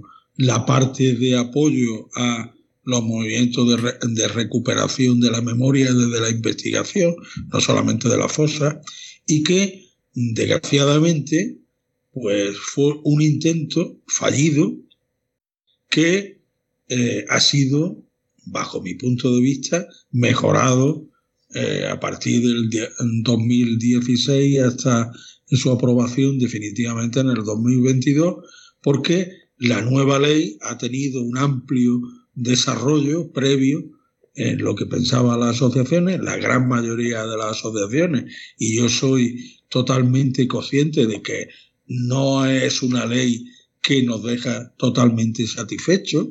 ¿Por qué? Porque eh, se quisiera llegar a mayores consecuencias, pero los mínimos para aprobar eh, la, la ley, que se ha hecho con un respaldo importante de la izquierda y apoyo de los partidos parlamentarios que han apoyado la ley, han dejado al menos, al menos, un camino relativamente nuevo, novedoso, con algunas limitaciones, como ha explicitado bien Daniel, que hay algunos aspectos que eh, tanto organismos internacionales, eh, Amnistía y otros colectivos, que han considerado que tenían que ser mucho más eh, poderosos su voluntad política para restablecer, bajo mi punto de vista, esa justicia punitiva del franquismo que mm, es lícito, es legítimo que se reivindique, pero posiblemente la ley, como todas las leyes, se hace dentro de unas limitaciones del, parlamentarismo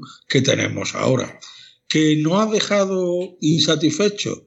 Pues bueno, a mí me gustaría que hubiese sido mucho más amplio el apoyo, pues bueno, de, de, de, aspectos como cuáles. Pues por ejemplo, me hubiera gustado que se hubiera apostado más, eh, lo ha dicho también Daniel, antes era el voluntarismo de las asociaciones, ahora es del, del Estado. Hay una limitación presupuestaria para sacar, por ejemplo, lo que parecía prioritario, la exhumación. Y es cierto que tanto Francisco Ferrandi como eh, Echevarría, cuando estuvieron aquí y conocemos sus memorias, pues hablan que los 25.000 restos de personas pudiera ser posible como una meta si se desarrolla en 10 años, en 10 años, con las limitaciones presupuestarias. Por lo tanto, es un camino que se ha iniciado, no sabemos, ojalá pudiéramos en los próximos cuatro o diez años eh, o dos legislaturas, ocho años, desarrollarlo. El presupuesto o la previsión de, de cálculo están para eso. Pero no solamente es las exhumaciones, es que me hubiera gustado que hubiese más apoyo al movimiento memorialista. Hay una base de investigación, de apoyo al movimiento memorialista y me consta que así se ha hecho, pero posiblemente se pudiera abrir más. Y yo exigiría, hubiera querido exigir, aunque viene contemplado la parte de sanciones, que hay una parte que se nos olvida. Las leyes están para cumplirlas. Y lo que ha sido más en el, en el haber o en el debe de las instituciones, que las leyes están en vigor, pero no se terminan de aplicar adecuadamente. ¿Qué quiere decir esto? Todos habéis visto hace unos días, el 20 de noviembre, eh, conmemoraciones, actos, eh, desfiles de tipo mm, no permitido bajo eh, los parámetros de la nueva ley de, democracia, que es respeto a las víctimas. Enaltecimiento de un golpe de Estado y del franquismo significa un, un falta de respeto a las víctimas. Y en eso la administración es muy pacata. ¿Por qué? Porque volvemos otra vez a lo mismo. Hay una parte de la administración, y no se nos olvida, que esto le suena, no voy a decir a chino, sino a, la, a los cuentos de los rojos. Decía hace un momento que a mí me han puesto en, duda de que existían. Pues ahí para algunos esto es volver a reescribir la historia para que ganen los mismos. Hay una parte de la administración de justicia y policía, comisaría, eh, sus delegaciones de gobierno, que para esto son tremendamente escrupulosos. Hombre, es la libertad de opinión, pero cuando una libertad de opinión está enalteciendo a un dictador que ha llevado al menos a 50.000 personas al fusilamiento, no deja de ser una afrenta a las víctimas. Y ahí la administración tiene recursos muy limitados y también con poca instrucción y, seguimiento de que si se cumple o no se cumple. Y yo creo que las leyes están para favorecer lo que no se ha hecho, pero también para que vigilan, invigilando que se cumpla lo que está legislado. Y en eso hay una parte de la administración que ha mirado a otro sitio. Por lo tanto, hay posibilidades, yo no voy a decir que, que sea todo, me acuerdo o debo de recordar que no todo ha sido la ley del 2007, del 2007 y del 2022, sino que también el otro día eh, comentaba en una pequeña investigación poniendo al día, y se nos olvida, que se nos debe de decir, que una parte de la administración ha sido consciente y no ha trascendido. No sé si eh, conocemos en todos sus detalles que desde el año 78 al 2000 21, que fue hace años, los datos que tenemos es que en materia de reconocimiento de derechos de las personas que sufrieron algún tipo de privación de libertades con el franquismo, han sido recuperados en parte, en parte hasta 23 mil millones de, euros. 23 mil millones en pensiones de todo tipo. Esa es una parte hombre, eh, se puede decir, un debe que queda. Pues se han anulado las sentencias por ilegítimas e ilegales. Pero la sentencia, yo he podido estudiar la sentencia, más de 11.000 procesados solamente en la provincia de Granada, que fueron procesados incursos en procesos por la aplicación de la ley de responsables políticas, que es una auténtica villanía para el derecho internacional y nacional, porque rompe con toda la tradición de los principios básicos de las leyes, porque es una ley que considera delito conductas y retroactivas de tiempos que eran permitidas, determinadas conductas. Es, eh, va en contra de cualquier eh, legalidad en, en, España, en cualquier sitio. Pues bien, ese, e, e, ese montante de bienes incautados, confiscados, es un debe de la ley. Se va a poder resarcir a todos los individuos colectivos que sufrieron la penalidad, no la pérdida de libertad y la, pérdida de la vida, sino de sus bienes. Se va a poder, esa es una parte que se había introducido en el proceso legal de la ley, el proceso del trámite legal, que se llegó a un acuerdo de, bueno, hemos hecho una parte, pero se tiene que poner muchas garantías para recuperar los bienes porque ya no hay nadie vivo que los reclame, no hay título habilitante. Esto podría ser una auténtica quiebra del Estado.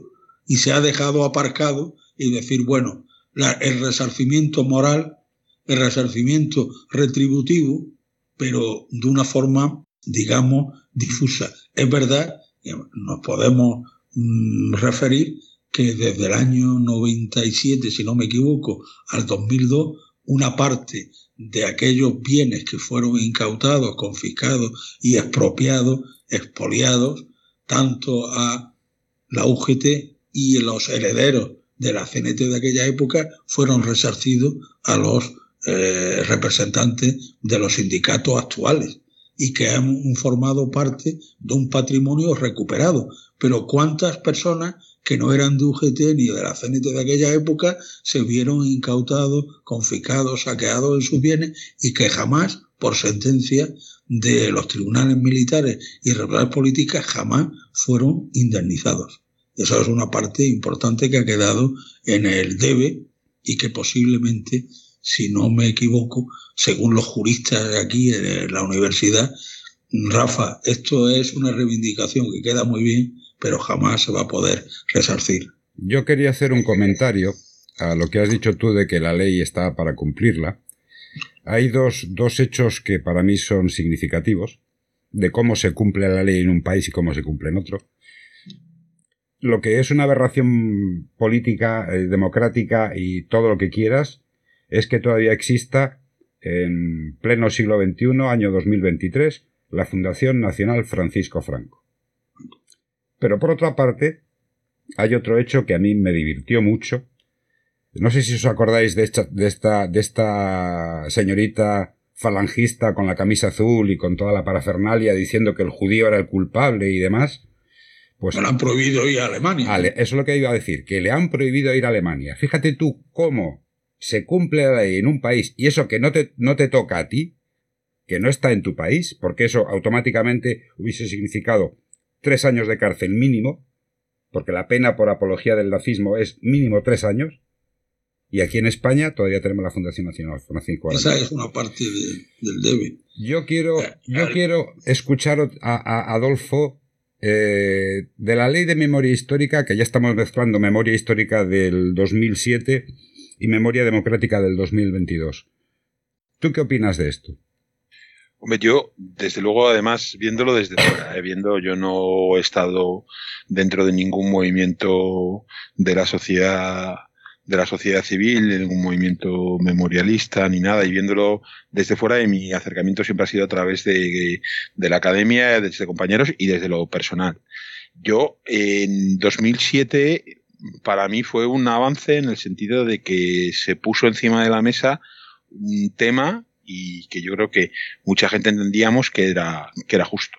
Y además lo entendíamos mm, empezando por, por lo más humano, que era el tema de las, de las exhumaciones y de que la gente pudiera enterrar a sus muertos. ¿no? Y a partir de ahí, pues todo lo demás, la memoria, las víctimas Sí que es cierto que también hubo en 2007 una reacción muy grande contra esto por parte de, la derecha, de los sectores de la derecha, en todos los frentes. O sea, además, incluso hasta puntos que no tenían sentido, como decir que se quería reescribir la historia o que se quería vencer a los vencedores de la guerra civil, y además con, ese tipo de términos en las tertulias que, que, queda muy claro cuál es el posicionamiento. O sea, nosotros hemos ganado una guerra y esto, y esto no lo, no lo olvidan. Entonces, y como la hemos ganado, pues, pues tenemos una serie de, privilegios. Ahora, viéndolo con el paso del tiempo, yo creo que se quedó corta y yo creo que en este sentido hubiera sido mucho mejor, como en otras cosas, la terapia del shock. O sea, es decir, se tenía que haber entrado yo creo que el gobierno a lo mejor podíamos ver, el gobierno de Zapatero hizo lo que pudo con la reacción, pero bueno, parlamentariamente tenía apoyos para haber hecho otra cosa. No sé dentro de su partido, pero parlamentariamente tenía apoyos y yo creo que viéndolo con tiempo se podía haber entrado mucho más. Y yo creo que los cambios hay que hacerlos, yo creo que la gente los asimila mejor más de shock, porque se vio además en otra ley que no tiene nada que ver con esta, que es la ley de antitabaco, con los dos procesos que hubo, el más flojo y el más fuerte en 2010 y al final siempre hacer las cosas y creo que ahí se tenía que haber llegado a más, por lo menos en el tema de las exhumaciones y en los derechos del, del Estado. Además era un momento que tampoco económicamente se podía decir que hubiera costado tanto dinero, había mucho dinero en el Estado en aquel entonces. Es verdad que también hay otra cosa del debe de esa ley que, que podía, pues que no previó, que veremos a ver qué pasa con esta, si lamentablemente, para la ley me refiero, eh, gana, eh, gobierna el Partido Popular, pues, pues Rajoy se vanagloriaba y lo ha hecho muchas veces de decir que le cortó la financiación, cero euros, punto. Es verdad que estaban en una crisis. Yo creo que esta es diferente, porque lo podrá hacer, pero es cierto que aquí hay unos elementos de obligación del Estado. Entonces, en algún momento determinado, alguna asociación, tal o particulares pueden llevar a los tribunales. Entiendo, ¿eh? yo no soy jurista, pueden llevar a los tribunales y ahí hay un elemento que tiene que ponerse. Entonces yo creo que bueno, fue un primer paso, abrió el debate, eh, polarizó, por supuesto, pero yo creo que eh, por lo menos en, hay ciertas cosas que la mayoría de la sociedad y se ven las encuestas, incluso con la polarización que tenemos, apoya y es las exhumaciones. ¿Vale? Ahora hay un paso más allá, quizá no es suficiente, y si lo dice Daniel y lo dice Rafa, que son los que conocen esto, pues está claro que no es suficiente en el tema. Veremos a ver qué pasa en el tema de esa construcción de la memoria, porque yo creo que es fundamental en la educación, yo creo que en eso estamos de acuerdo los tres, quizá a lo mejor habrá que ver, yo no creo que la memoria histórica o la memoria democrática, que es un término bueno, pero no creo que tenga que ser la historia, ¿eh? Yo como como licenciado en historia, no creo que tenga que ser la historia, tiene que ser una parte de la historia o lo que hemos dicho. Y, otra cosa, yo sí quería comentar una cosa, lo que había dicho Rafael, claro, es que ahí estaba mirando el, tema de la ley y es verdad que hay una auditoría ahora para ver los bienes expropiados, etcétera, etcétera, pero claro, si a la gente le tuvieran que dar un grupo, de trabajo o decir, bueno, es que le quitaron esto y esto cuánto dinero hubiera dado. Es que, bueno, eso sería, eso se tendría que hacer eh, y obviamente no se va a hacer ni, ni debería hacerse a través de un cambio social que solo puede ir de la mano del terror y de, y de la represión máxima, porque es que, claro, sería quitar a unos, otros, el Estado no podría hacerse responsable de eso. Pero sí que es cierto que, bueno, hemos visto, yo he visto alguna noticia, yo no lo, en estos últimos días de que se ha habido alguna cosa de colecciones y de obras de arte que, ¿no? que están asociadas. Bueno, obras, obras de arte incautadas que se han registrado que deben devolver a patrimonio histórico, pero los que estaban registrados. Ya, ya. Y, lo, y, bueno, y se van a quitar estos títulos nobiliarios y bueno, y estando y eso casi es anecdótico. Es lo que iba a decir ahora mismo, que es anecdótico, y todavía es incluso eh, pues cosas como que a través de esta ley se le va a quitar las medallas a Vir el niño una vez fallecido y una vez que las ha cobrado, porque, y en esto o sea, lo puedo decir de la experiencia personal, es que no se, no se pudo hacer de otra manera. O sea, eh, no sé cómo, pero el, o sea, el ministerio, cuando es, este ministerio interior, lo intentó a fe, ¿eh? o sea, lo digo desde la experiencia personal de haber estado ahí. Y bueno, no había otra manera de, de hacerlo, quizá por esta cosa que hemos dicho de, de este entramado o de no asumir a lo mejor como decía Daniel y Rafael, asumir que ciertos delitos eran de lesa humanidad y por tanto tenían que haber sido, o sea, que la ley del 77 no los debe amparar. Que quizá, pues eso es una cosa, porque recordemos una cosa, o sea, la ley del 77, ese día de octubre del 77, cuando se aprobó, fue con los aplausos de la izquierda, no fue con los aplausos de la derecha el discurso del Partido Comunista era tremendo en ese sentido. Hablemos de mañana, no miremos hacia el pasado. Pero, bueno, viendo la ley, que bueno, pues quizás ha sido un paso la del 2007 pequeño, ahora es un paso mayor. Eh, tarde o temprano va a gobernar el Partido Popular, esto, en fin, sea el año que viene, o sea, dentro de lo que sea, esto es democracia y las cosas. En nuestra mano está que no. en nuestra mano está, yo personalmente, pero bueno, pero habrá otra gente que diga que en su mano está lo contrario. Pero quiero decir que veremos a ver cómo, qué pasa con esto, pero yo no creo que sea una cosa en la cual se vayan a echar para atrás. Creo que estos avances, aunque sean limitados y, yo creo que son y permiten para que la gente desde Amnistía, para que la gente desde las eh, asociaciones memorialistas o como gente como Rafael, pues sigan empujando porque si habrá que hacer una tercera, pues habrá que hacer una tercera. Yo pongo un ejemplo. Eh, ya sabéis que en Andalucía en el 2018 se cambió de gobierno y después, primero con pacto, eh, sin decirlo, de eh, de Vox, pero básicamente ciudadanos, ahora con mayoría absoluta, y lo primero que dijeron del 18, que la ley aprobada en Andalucía en el 17, lo primero que vamos a hacer es derogarla, y no la han derogado.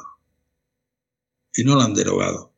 Porque saben que hay una parte, aunque no les guste a la mayoría de la derecha, que mm, entrar ahora a hacer una ley, ellos prometieron hacer una ley de la concordia. Y le decíamos a algunos, yo estuve participando en la elaboración, en los grupos de trabajo, y decía, bueno, después de elaborar la ley, cuando nos llamaron algunos, yo formo parte del Consejo de la Memoria de Andalucía, eh, desde el 17, y no se ha renovado, y le decíamos a algunos, bueno, ¿cómo prometéis hacer una ley de la concordia cuando fue aprobada sin ningún voto en contra?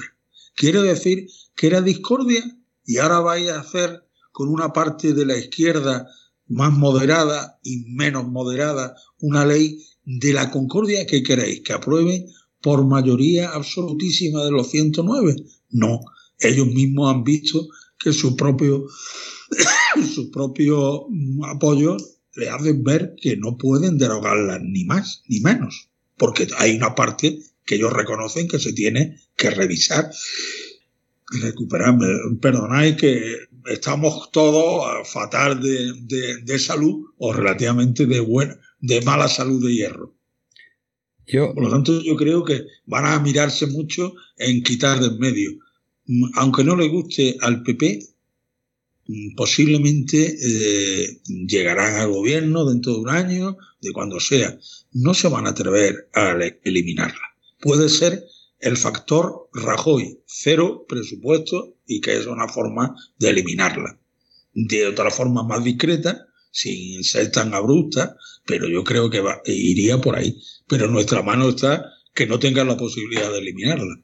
Daniel, Memoria eh, histórica. Este, este, último, sí, Memoria histórica 2007, ¿no? Y, eh, luego, y luego la democrática del 2022, ¿no? Memoria, y ya enlazamos, ¿no? Sí. Eh, esto que comentaba Rafael es, es esencial, ¿no?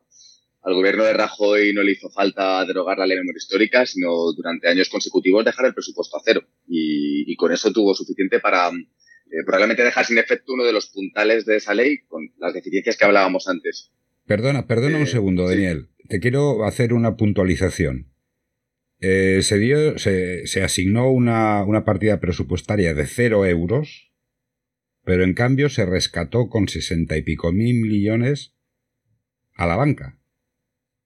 Ahí lo dejo. Ahí, lo dejo. No, pero, pero creo que era de Guindos, ¿no? Que decía que nunca hubo un rescate. Nunca. Ya. Creo no iba a pagar ningún español. Efectivamente. Eh, entonces, no, con esto quería eh, señalar, ¿no? Que, bueno, que les bastó eso, ¿no? Eh, la ley histórica 2007, como, como han apuntado Adolfo y, Rafael, eh, la primera vez, la primera vez que se debatió una iniciativa legislativa con rango de ley sobre esta cuestión, en sí, y claro, yo, yo sé, en ese contexto no, no, lo viví como he podido vivir ahora la tramitación de la ley memoria democrática, que la he conocido muchísimo más pero imagino que no era un contexto fácil tampoco, imagino que llevar al Parlamento una iniciativa así por primera vez no era nada fácil, que enfrentaría muchas resistencias, pero desde luego a nivel de, contenidos y de derechos, efectivamente sí quedó, sí quedó muy a medias. en, en, todo lo que tiene que ver con, con justicia y verdad, directamente es que no había un planteamiento en la ley de una finalidad y de un mandato de esclarecimiento de esas violaciones de derechos humanos del pasado. Eh, como comentábamos anteriormente, ¿no? En esos años es en los que se estaba desarrollando la, investigación de la Audiencia Nacional, que luego quedó como quedó. Em, en relación con cuestiones más relativas a reparación, es cierto que esa ley ya avanzó cuestiones que la de 2022 parece haber apuntalado un poco más. Por ejemplo, en relación con las sentencias dictadas en el marco de procesos injustos, como Rafael señalaba anteriormente, ¿no? Por delitos políticos, etcétera, etcétera, la de 2007 habló de una ilegitimidad de esas sentencias. Em, tal vez sería bueno eh, recordar ¿no? que previamente a, 2007, cuando eh, los familiares de las víctimas o algunas víctimas directamente instaron a la, a la revisión de, de, esas sentencias en, ocasiones ante la Sala de lo Militar del Supremo, la respuesta del, del Supremo y luego la respuesta en amparo del Constitucional venía a decir que eh, no pueden aplicar la Constitución a actos de poder previos a la Constitución y ahí se quedó la, cosa. Cuando el legislador tuvo en su mano intentar solucionar esa situación, se quedó en ese impasse, en ese medio camino al hablar de esa ilegitimidad. Cuando volvieron a llegar casos al Supremo, el Supremo dijo, bueno, el legislador de lo que habla es de ilegitimidad. Entonces dejaba en el tejado del legislador el hecho de que se declarara o no la nulidad. Ahora, por fin, en 2022, sí ha llegado a esa declaración de nulidad. Ahora, como, como bien habéis recordado, con una exclusión explícita de la indemnización a esas personas a las que hoy por hoy ya por fin se pueda reconocer que fueron condenadas injustamente y que se tiene que expulsar esa condena del ordenamiento jurídico. Yo entiendo las reticencias, las dudas, las inquietudes que pueda suponer el hecho de que tantos años después reparar económicamente a, digamos, a nuevas víctimas, y digo nuevas en el sentido de que legalmente son reconocidas como, como víctimas ahora, ¿no? De haber sufrido esas sentencias injustas. Entiendo las inquietudes que pueda suponer el pensar la dimensión económica que pueda suponer. Pero no deja de repatearme, y creo que aquí tu intervención, Carlos, ha sido muy pertinente, ¿no?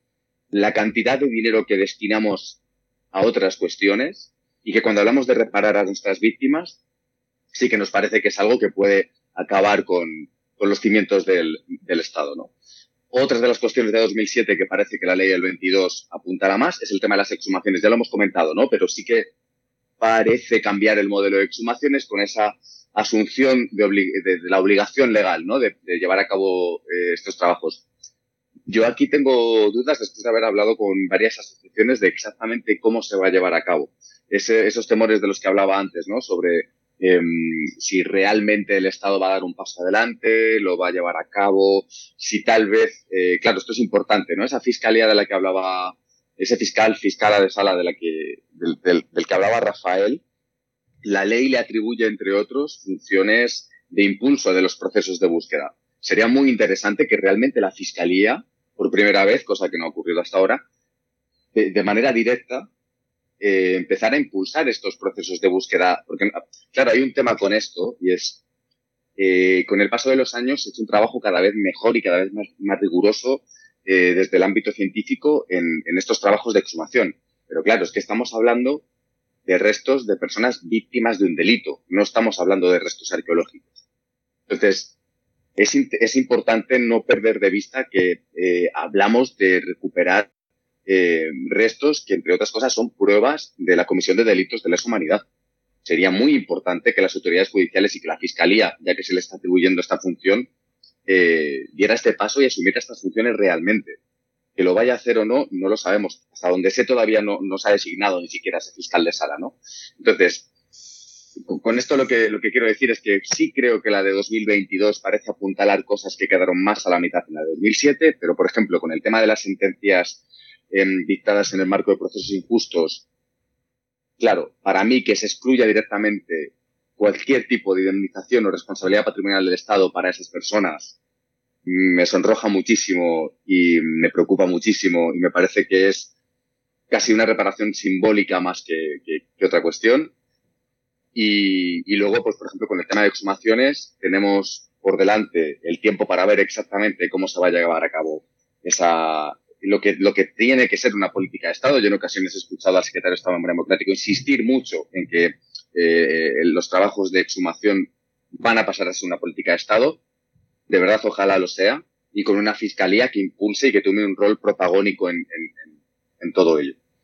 Bueno, ahora yo quiero, porque ya estamos casi acabando, queda un cuarto de hora escaso.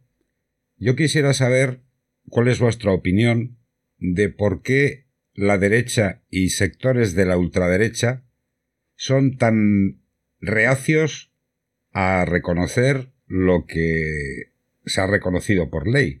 La ley de memoria democrática eh, actual y la antigua ley de memoria histórica, mm, yo creo que les daba urticaria. Los tenía de los nervios. Y aparte luego eh, gente del Partido Popular, porque hay que decir nombres y apellidos.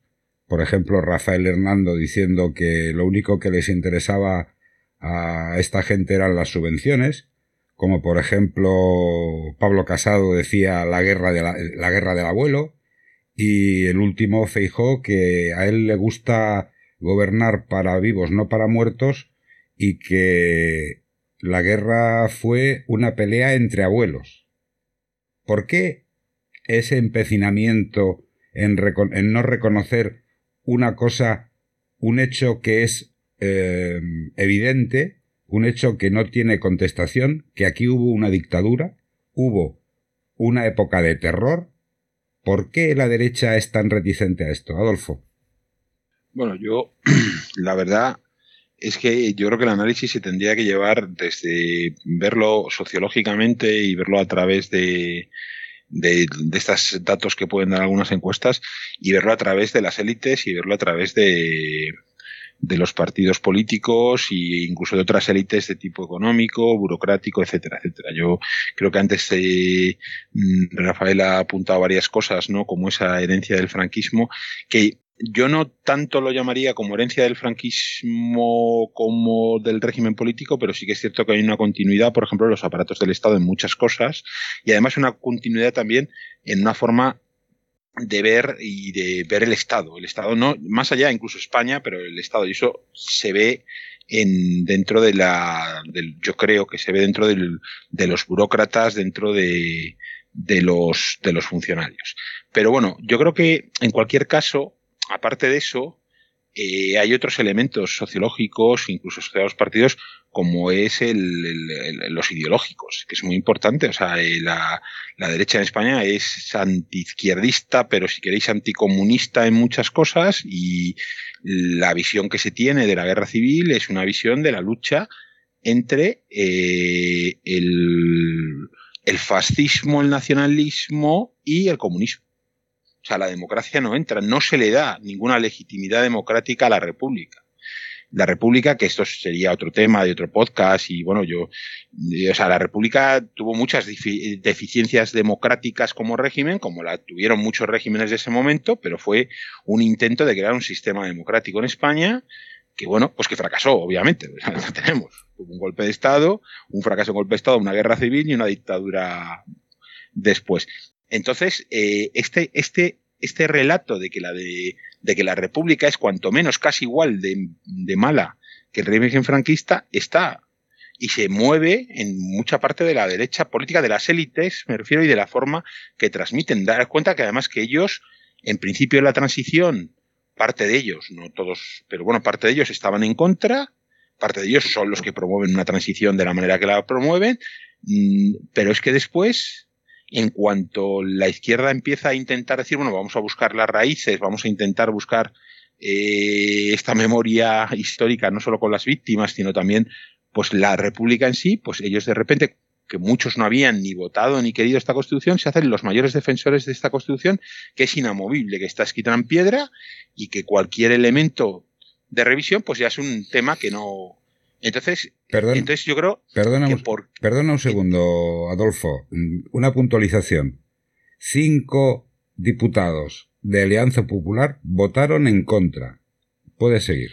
Sí, no, bueno, pero UCD votó a favor y esta derecha es una mezcla de las dos cosas, pero que, pero no, pero que en cualquier caso está ahí, o sea, viene en la equiparación y luego aparte está lo de la, también está el, asunto social. Yo, pues, yo, ya tengo una edad. Yo posiblemente, hombre, no tengo la edad que tenéis Carlos o Rafael, pero desde luego soy seguramente bastante mayor que Daniel. Y yo en la, en la época del instituto, yo no llegué a ver la, la República ni la Guerra Civil. Pero es que yo digo más. Es que yo soy licenciado en Historia. Y yo apenas conocí durante mis años de licenciatura en Historia un análisis eh, de, la, de la República y del primer franquismo. Del segundo sí, porque luego había historia actual y veíamos un poco la transición, pero todo, todo era visto, o sea, al final era, pues mucha gente pasaba de perfil por no meterse y, y yo creo que nos han explicado muchas cosas y luego hay una visión, pues eso, que lo ha visto Rafael y yo lo veo también en, en mis alumnos, de decir, no, es, es lo mismo, es equiparar. Y yo creo que eso es un conocimiento eh, histórico que no, que, que, no es adecuado, porque no es que sea cada uno tenga su opinión, no es que hay cosas que son de una manera o se pueden interpretar de muchas maneras, pero hay cosas que están basadas en, en, en falsos, falsos hechos. En cualquier caso, yo creo que está ahí. O sea, ellos piensan que, la derecha yo creo que sigue teniendo en vista la victoria y la victoria sobre el comunismo y bueno, y a partir de ahí la, la victoria sobre el mal y bueno, pues claro, cualquier vuelta atrás pues es, es darles algún argumento a ese mal que como ellos lo ven. Y luego hay otra parte, y quiero terminar también, hay otra parte que quiere pasar página, ¿eh? que es una parte de o sea, que esto no le interesa.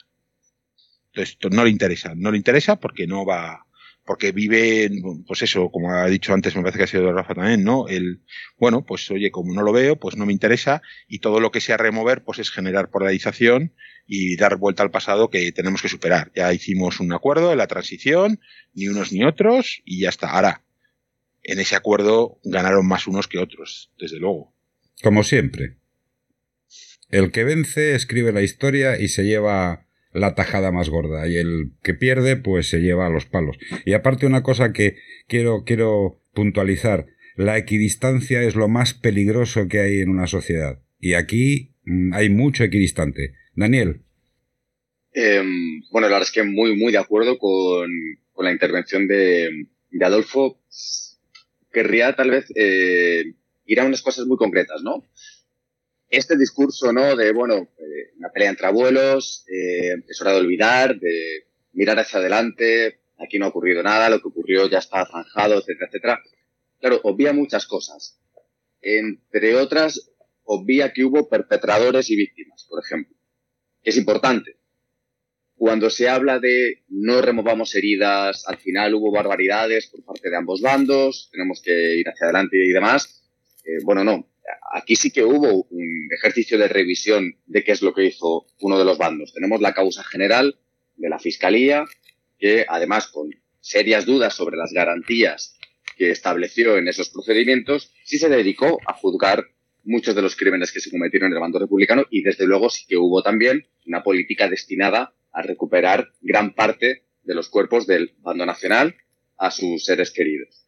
Algo que en absoluto se ha hecho respecto del otro bando hasta hace bien poquito y donde además, mejor dicho, o, me ha gustado antes, creo que ha sido Adolfo el que, el que comentaba, ¿no? Es que no solo es la guerra civil, que son muchos años después.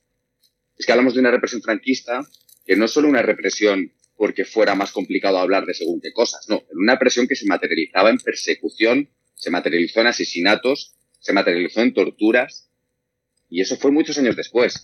Y en el tardofranquismo hubo un repunte un repunte claro con detenciones frente a opositores políticos y también con ejecuciones, con ejecuciones que se basaban en condenas cuyos elementos de prueba habían sido confesiones obtenidas bajo tortura. Entonces, claro, cuando hablamos de que nada, oye, esto fue un conflicto entre nuestros abuelos, de que sigue adelante, es como, vale, y todo, todo esto, todo esto, ¿dónde está? La responsabilidad por todo esto, ¿dónde está? Porque desde luego ahí como decía al principio, hay perpetradores y hay víctimas. Pero con ese discurso te lavas las manos. Y mucha gente, además, y en esto creo que Adolfo también da una clave, sí creo que pueden estar en esa línea. Y no creo que sea, desde luego, mm, en fin, entendedme, no creo que sea una cuestión eh, de que no tengan la suficiente empatía como para, eh, no sé, sentirse cerca de las personas que pudieron sufrir esas violaciones de derechos humanos. Creo que hay mucho de desconocimiento. Un desconocimiento mm, que creo hay parte de, hay ciertos estamentos que están muy interesados en que exista ese desconocimiento porque ese desconocimiento te va a llevar a no poder empatizar con estas situaciones y a decir, efectivamente, esto pasó hace mucho tiempo y es que tenemos que mirar al futuro. A mí esto me parece clave. Yo quería puntualizarte una cosa, Daniel. Cuando hablaste antes de el bando nacional, para mí no es el bando nacional, es el bando golpista. Claro, yo hablo en el momento en el que, digamos, esas autoridades en aquellos momentos llevan a cabo esas investigaciones y los términos que utilizan, pero claro. Mm. Rafael, brevemente, ya que estamos, estamos ya casi a... Brevemente, mm, prácticamente podías decir, estoy totalmente de acuerdo con lo que ha dicho Adolfo y Daniel, pero eh, basándonos precisamente por la fuerza o la, eh, la resistencia del franquismo sociológico a admitir el conocimiento de la memoria histórica. Yo creo que es que hay una parte de la derecha, no voy a decir todo, pero gran parte. El hilo conductor, el nudo, digamos, umbilical de, su, de sus valores activos y valores políticos y morales están en el franquismo, consciente o inconscientemente. Los que son inconscientes, por lo que hemos dicho, equivalencia, equidistancia, equiviolencia, que no es lo mismo, eh, está, y los, digamos, de una forma generada a través de 40 años de cultura llamada de paz. Yo estoy acordándome ahora mismo que en el año 65 se conmemoran los 25 años de paz. Y yo recuerdo haber hablado con personas mayores de Granada, fíjate que nos obligaron a ir a actos de los 25 años de paz, cuando todavía teníamos a muchos de nuestros familiares recientemente en la cárcel o habían sido fusilados. Es decir, que durante 40 años de ejercicio de paz ha hecho que lo normal era el franquismo y por lo tanto el origen del franquismo es la guerra civil. Cualquier conocimiento académico, político, moral, periodístico que ponga en duda los orígenes, hay una parte de la derecha que consciente e inconscientemente no quieren admitirlo. ¿De dónde venía Fraga? ¿De dónde venían los ministros más importantes del franquismo? ¿Y, dónde se urdieron esas vides? se urdieron en la, en la guerra. Por lo tanto, la memoria le retrae. Y efectivamente, sociológicamente, ha ocurrido en los últimos 30 años un cambio sociológico. Esa, esa generación, que son la generación de la guerra y la inmediata posguerra, ha pasado. Y ahora, por motivos de la educación, el proceso curricular, los nietos los que podían haber reivindicado tanto el franquismo o el antifranquismo, los nietos han pasado a un fenómeno que tenemos que atender mucho. Yo estoy en la Facultad de Ciencias Políticas de Sociología. Lo que habéis dicho es que estos temas les resbalan, le importan más la moda, la última canción de Rosalía, el TikTok, desgraciadamente, porque hemos dejado ese vacío de conocimiento a quien es un mercado. El mercado, nosotros salimos y la sociedad se ha convertido ahora mismo en un escaparate, inmenso escaparate. Entonces estos temas que te hacen pensar, que te hacen valorar, te hacen reflexionar, no le interesa, le interesa lo inmediato. La sociedad, y es algo muy profundo, porque quien tiene que, que penar en esta forma y esta reflexión no es la derecha, es la izquierda. Y tenemos que saber qué es, cuál es nuestro escaparate. Y desgraciadamente nuestro escaparate está como los escaparates de los años 40. Bueno, pues yo creo que esto ya se acabó. Carlos, Carlos, perdóname una cosa, es que yo creo que se nos ha escapado los tres y seguro que los tres pensamos, los cuatro pensamos lo mismo. Es que un vínculo que tiene la derecha para criminalizar o eh, deslegitimar la, la República se llama monarquía. ¿eh? Sí, bueno, eso. pero que no, o sea, creo que lo, creo que es que lo estaba pensando. hemos querido. Pero eso, totalmente.